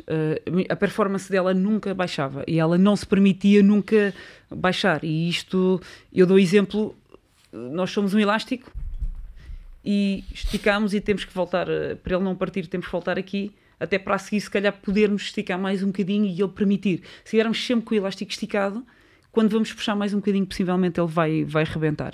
E isto é uma explicação simples que eu dou. E tu já vias alguma e ela queria sempre estar com o elástico esticado. Hum. Eu dizia, pá, agora vamos descansar depois deste combate. É pá, não, não faças isto, porque agora estou a sentir-me na minha melhor performance e, e, isto não, não me faças isto agora, não me faças abrandar agora porque vais arrasar com a minha carreira. É o medo de perder, não é? O medo de perder também. E pá, e aquela sensação de estou tão bem, porque isso acontece quando? Quando tu chegas a um pico em que estás no teu melhor. Yeah mas depois vais ter que baixar para voltar a ter, se calhar, a ir um bocadinho mais além. Mas o atleta nunca sentiu aquele pico. E, e aquilo é saboroso, não é? Tipo, aqui no combate vais combater com um, vais porrada, vais combater com outro, vais. Tipo, fisicamente sentes-te um animal. Vou parar, tipo, isto parece uma loucura. E, e claro, e depois ela disse-me, pá, devia ter ouvido, mas que se tivesse parado também nunca tinha percebido uh, que isto ia acontecer, iria achar que na realidade podia ter continuado e, e tu. Pois, pois, pois, pois, pois. Às vezes é preciso eles passarem pelas situações e pronto, uh... né? quer dizer, não é, não é só dizer e pronto, e já está. Um, yeah. eu, eu... Mas é impossível um atleta estar sempre. Um, em altas, uh, tem que descer e voltar a subir. Não, não, não podemos ter um atleta sempre. Uh, e no caso dela, que era mulher, estava tipo com massa gorda muito em baixo, aquilo, pá, medições, muito, é pá, isto está perfeito, isto pá, estava tudo perfeito. Pois. Não, consegue, não, não há seres humanos perfeitos. E, e, o medo, quando, quando estamos no, no, no, pico, o medo de perder é ainda Como não, maior, somos, depois... não somos máquinas, não é? Nós pois, gostávamos muitas vezes de ser máquinas e sempre em altos e baixos. Ali escrevia no computador e tá, não somos e somos seres humanos e temos que nos permitir isto, uh, pá, mas também percebo. Uh... Claro, claro, claro. Imagina, na altura eu só sabia por ter lido e, e, e, dizia: olha, que isto indica que pode acontecer. Hoje em dia já sei por ter passado. Se acontecer com outro atleta também, olha, não. Yeah. Da minha parte vais abrandar. Olha, o que... falta só falar aqui de uma coisa muito interessante que da outra vez por acaso nem falámos e aproveito. A primeira vez que eu te vi na vida foi por causa de um reality show. Foi em. Foi a primeira companhia. Foi a primeira companhia, é verdade. Tem imagens aqui disto. É que a malta é capaz de não se lembrar. O que é que deu na cabeça para ir para a primeira companhia na altura? É pá, sabes, na altura eu disse assim, pá, isto, o kickboxing e o Muay Thai precisa de aparecer nas revistas cor-de-rosa. Ah. Na, na, palhaçada a falar com, com uns amigos meus. Foi aquele em que entrou o Zé Castelo Branco? Foi, foi, foi. Então é este aqui primeiro que está aqui? Foi Diana Chaves, Zé Castelo Branco. Ah. Ai. Passaste com ele, não? Ah pá, não, foi super. Eu fiquei, fiquei a dar muito bem com ele, ele é super ele, ele é- engraçado. É... E ele sabe com quem é que é pode esticar mais ou não. E ele não para, um... mas não para. É tipo, esquece, ele pode estar aqui a conversar connosco e está sempre em, altas. Está é. sempre. Aí já Sou tive... muito amigo do filho dele e tenho, tenho perfeitamente essa noção. Já estive com ele em outras, outras ocasiões e ele hum, sabe perfeitamente com quem é que pode ir até. E é um tipo educado, para além de, de, de que possa não parecer, às vezes nestas, a malta diz, pá, ela é, é estúpida, e comigo nunca foi, sempre foi impecável. Uh... Eu queria ver se te via. Atenção, isto não era para puxar o tópico, obviamente, do Castelo Branco. Do Castelo Branco. Mas só aparece a cara do Castelo Branco. Ah, porque ele era aí o, a figura principal. Opa, é? que eu lembro que até havia uma VT, não é? Que é aquele Havia, vídeo havia, que mostram havia, da apresentação. Pá, mas agora encontrá-lo Opa, ideia. foi super Estás ali? Não sei. Uh, Ah, eu lembro deste gajo. E foi super giro, conseguimos... Onde é que tu ah, estás? Estás ali, não é? És tu ali? Não sei se sou eu. Não és ali com as pernas mais afastadas? Não, não. Aquela é a Vânia. Ah, pá, pá, Eu tive duas semanas depois está saí. tão longe que eu não da- consigo. E como é que foi a experiência? Então era o Zé Castelo Branco, era a Diana Chaves, foi aquele, foi aquele com o Alexandre Frota também, O não? Alexandre Forte, o Rubim, O Rubim, a, a Vânia, o Nuno Homem de Sá, a- mais quem? A Valentina, Valentina Torres? Valentina Torres. E a Valentina Torres, que é do, do, era a do Armando Gama, não é? Exatamente, Armando- exatamente. Epá, mas foi giro porque conseguimos dar aqui alguma, hum, alguma divulgação à modalidade na altura.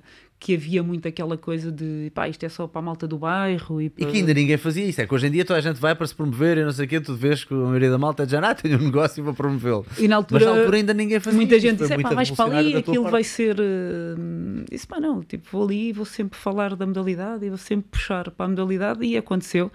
E notaste um surto de Sim, malta a querer sim, praticar? sim, sim, sim. Uau, boa, boa, boa. E, e- e começarmos a ser vistos de uma forma diferente.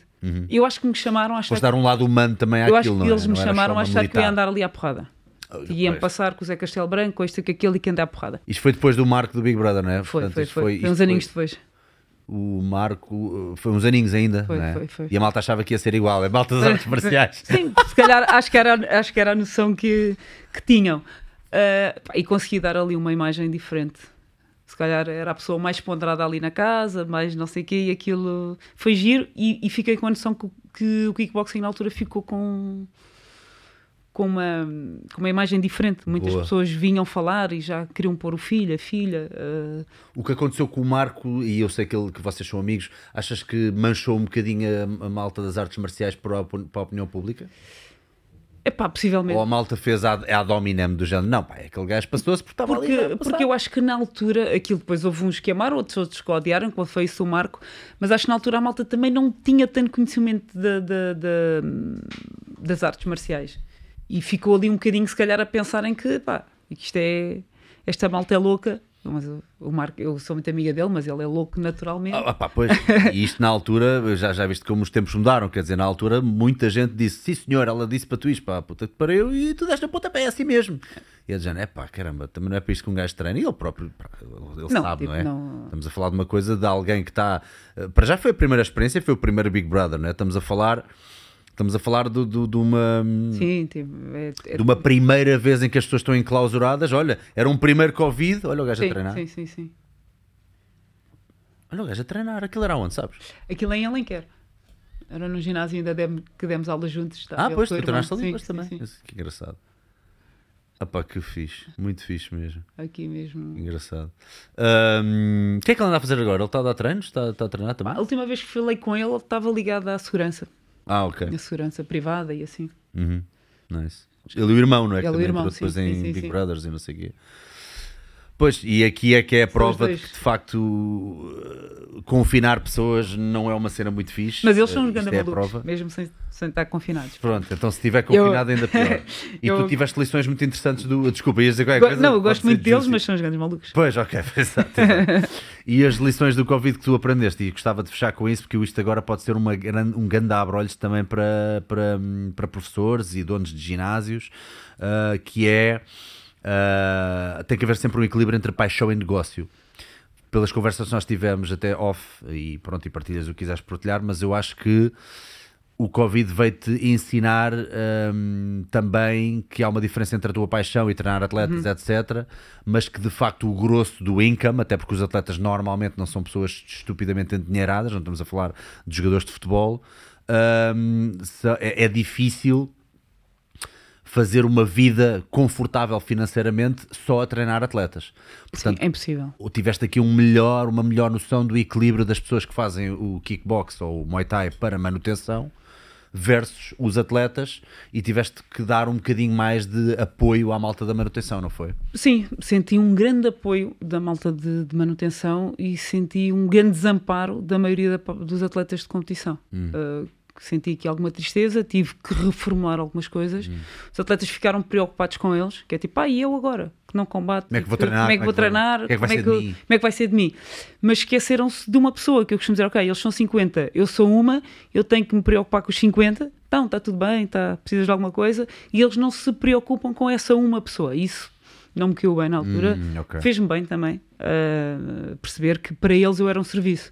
E se eles não tivessem esse serviço, uh, ok, está tá fechado. Este restaurante está fechado. Então, não, não vou lá passar porque está fechado. Uh, claro. Claro que não são todos, mas foi a maioria. E senti, ao contrário do que estava à espera, um grande apoio da maioria dos atletas de manutenção que treinam por lazer. Uh, e esses uh, foram poucos os que se esqueceram. Uhum. Uh, e fez-me pensar aqui um bocadinho, ok, são serviço, vamos lá pensar nisto. Portanto, que fizeste alterações, que as tuas aulas eram uma hora e meia. Uhum, passaram para uma hora. Passaram para uma hora, o que de facto faz a diferença faz a diferença. De facto, uma pessoa de manutenção, estar a esticá-la para uma hora e meia pode fazer pode diferença. Ser, pá, pode haver uma malta quer... que é tipo, pá, eu até ia, mas uma hora e meia, mais ir, mais não sei o quê, faz a diferença. Pá, e querem sair e estar porreiros para o dia a seguir, não querem, para agora se hoje vou treinar, amanhã vou ficar todo roto e já não, não vou conseguir, ou aqueles minutos que até estudam, aí amanhã, depois hoje vou treinar, vou ficar todo partido e não consigo muito bem visto. Estudar yeah. amanhã e a pessoa tem que sair dali bem. Uh, Desde os rounds claro, mais curtos, né? em vez de rounds de 3 minutos, rounds de 2, que dois, é para trabalhar sim. um bocadinho mais. Yeah. Pá, e a malta... Sendo que os atletas depois adaptam-se e tu depois sim. passas para 3 eh, minutos. Quando é preciso, ra rapidamente. Quando estás próximo depois do combate, também né? podes fazer tipo com o descanso uhum. e com a intensidade que dás claro. nesses, dois, nesses dois minutos. Se jogares um bocadinho com os descansos, podes fazer preparações de 2 minutos para atletas que combatem em 3. E de vez em quando fazemos ali o test drive com os 3 e tem funcionado na, na perfeição. Depois é, é Acho que isto são é, dicas ótimas os, para quem tem ginásios e estamos a falar agora de Muay Thai em particular, mas estamos a falar de adaptações que as pessoas de vez em quando têm que fazer porque há muitas pessoas que seguem a sua paixão e é fácil a paixão tornar-se o veneno porque há contas para pagar e há coisas para serem feitas. Sim, sabes que hoje em dia eu já encaro a, a, competição como o meu vício. Pronto. Pronto. Primeiro era a competição é a, a, a minha prioridade e depois era o resto, e depois do hum. Covid. Uh, a competição é um vício. Okay. É, os teus cigarros, vais fumar é, os teus cigarros. Por exemplo, agora fui à Tailândia e claro que os atletas pagaram para ir, mas eu também paguei para ir. Pois. E paguei mais um treinador para ir comigo, para me ajudar. Ou seja, é o meu vício. Ok, vais gastar aqui 3 mil euros onde? Aqui, caraças. Vou à Tailândia, é um campeonato. Pronto. 3 é mil, 3.500 euros, bora. Então, não, vou gastar aqui. É o, é o vício. Ponto de vista, eu acho Encaro que... isto agora como um vício que eu gosto e quero continuar a fazer, que me dá um prazer do caraças. Estava lá uhum. na Tailândia a dizer, pá, é no final do campeonato, tipo, isto é mesmo fixe, mas como um vício e não como, uh, como a prioridade. Excelente, Dina, obrigado por esta dupla Obrigada. dose. Diz-me só, vem cá o Sunshine e tens mais eventos que queiras uh, divulgar? Vem cá o Sunshine. Uh, eu agora estou cá com tailandês. Ah, Bera já nisso. disse ou não? Uh, não, ainda não. Okay. Vai sair agora, para não baralhar, como tinha cá este tailandês agora, e a malta ia fazer aqui porque às vezes não leem muito e iam, iam baralhar tailandês, Sunshine, era tudo igual. Agora, exato, quando este exato. for embora, em abril começa a sair um, as pré-inscrições. Eu vou fazer dois seminários com o Sunshine, um no sábado à tarde e um no domingo de manhã. Em abril? Ok. Em outubro. Ah, não, desculpa. Em abril é que abre abril, as inscrições. Vou abrir as inscrições. Aquilo vai ser no primeiro fim de semana de outubro, 5 e 6. Uh, pá, vai ser, isto foi aqui um amigo meu espanhol que ia trazer a Espanha, disse pá, como sou uma ganda maluca, e tal, tal Portugal? Entretanto vem a Portugal e a França também. E a Portugal, a minha ideia é fazer dois seminários, um no sábado, um no domingo, uh, com uma lotação máxima para não, conseguir, para não metermos ali 500 pessoas num, num pavilhão só e depois as pessoas estão a pagar e não conseguem. Vem o Sunshine lá ao fundo, num pontinho. Eu vou abrir para. E ele vai trazer dois treinadores tailandeses com ele. Boa. Para ajudar na dinâmica e eu vou abrir para 150 no sábado, 150 pessoas no domingo para conseguir para conseguirmos um, que toda a gente o veja e que sair uma coisa gira. É pá, ótimo, ótimo, fantástico mesmo. Pronto, e se vocês quiserem então, estejam atentos à, ao Instagram e já sabem que está então a ver estes seminários com o Cookie e, e uh, até 17 de março e um, vão a Dina Pedro 98 onde vocês podem ter essa informação toda e se quiserem experimentar Muay Thai Eu sei que vocês agora estão lutados, né? Vocês estão lutadíssimos, mas ainda há, ainda há vagas para a malta experimentar? Pá, nós uh, não abrimos todos os meses, uh, consoante vão saindo, depois abrimos vagas para novas pessoas. Quem quer entrar, quando entram em contato connosco, que não é numa altura de, de que abrimos as novas inscrições, ficam numa lista de espera. Depois, se quiserem, são contactados e a coisa funciona. E porquê que também funciona assim mesmo quando temos uh, vaga? Conseguimos enturmar as pessoas. Hum, uhum. E normalmente abrimos de dois em dois meses, três em três meses, para conseguir enturmar o, o novo grupo que entrou. Porque Uhum. quando estão sempre pessoas a entrar, qual é que é o mais novo? Estás há uma semana e agora este entrou esta semana. Eu não te estou a dar atenção a ti, que ainda não, nem sabes onde colocar o saco, mas já estou a dar atenção a esta pessoa que tem zero. Possivelmente tu vais sair porque te sentes desacompanhado, depois vai acontecer o mesmo com este que entrou ah, agora esta semana e os, os alunos que estão mais avançados também estão sempre a ser perdidos porque estamos a tentar agarrar as pessoas novas. Yeah, yeah. Então, estrategicamente, ah, passámos a abrir dois em dois meses, três em três meses. Relembra lá onde é que é? Eh, tens Al- em que sítios é que é? Alcântara, Alcântara? Encarnação, perto de Olivais Uhum. e a Mafra. Ok. Malta, já sabem. Se quiserem experimentar, ou se já experimentaram, mas querem aprimorar, ponham-se aqui na lista de espera, que é para depois serem enturmados, porque assim é que as coisas devem funcionar. E acho que sim, acho que, olha, isto temos aqui grandes dicas, não só de treino, de preparação física, de mindset, mas também de negócio, porque não é nada fácil gerir estes anos todos. E lá está, tu és. ac- Acaba por ser pau para toda a obra, não é? É que é aquilo que tu tens, que- tens que ser com, com esta malta toda. Olha, muito obrigado mais uma vez por esta dupla dose. Desculpa-te fazer-te vir cá duas vezes, mas olha, pronto, a Foi conversa ainda ficou mais rica do que da primeira, ficou ainda melhor. hã? Ficou ainda melhor. Malta, façam like, partilhem hum, e já sabem, cupão Salgueiro ou Salgueirão na Prozis dá 10% de desconto em todos os produtos. Ah, eu agora estou muito fã. Ah, por acaso, olha, esta já. Já não já, já, não, já não são estas, são umas que é protein waffles, pá, são incríveis. Estas são organic waffles, mas não têm tanta proteína. Mas as outras é 6 gramas por cada ah, waffle, que eu acho que pá, estão sempre a surgir produtos novos. E já agora, como eu tenho aqui, porque não mostrá-los de vez em quando? Mas ah, 10% de desconto, mais ofertas com o cupom Salgueiro e Salgueirão, ou a Salgueirão. Ah, Divirtam-se e treinem muito. Vá, um abraço, até já.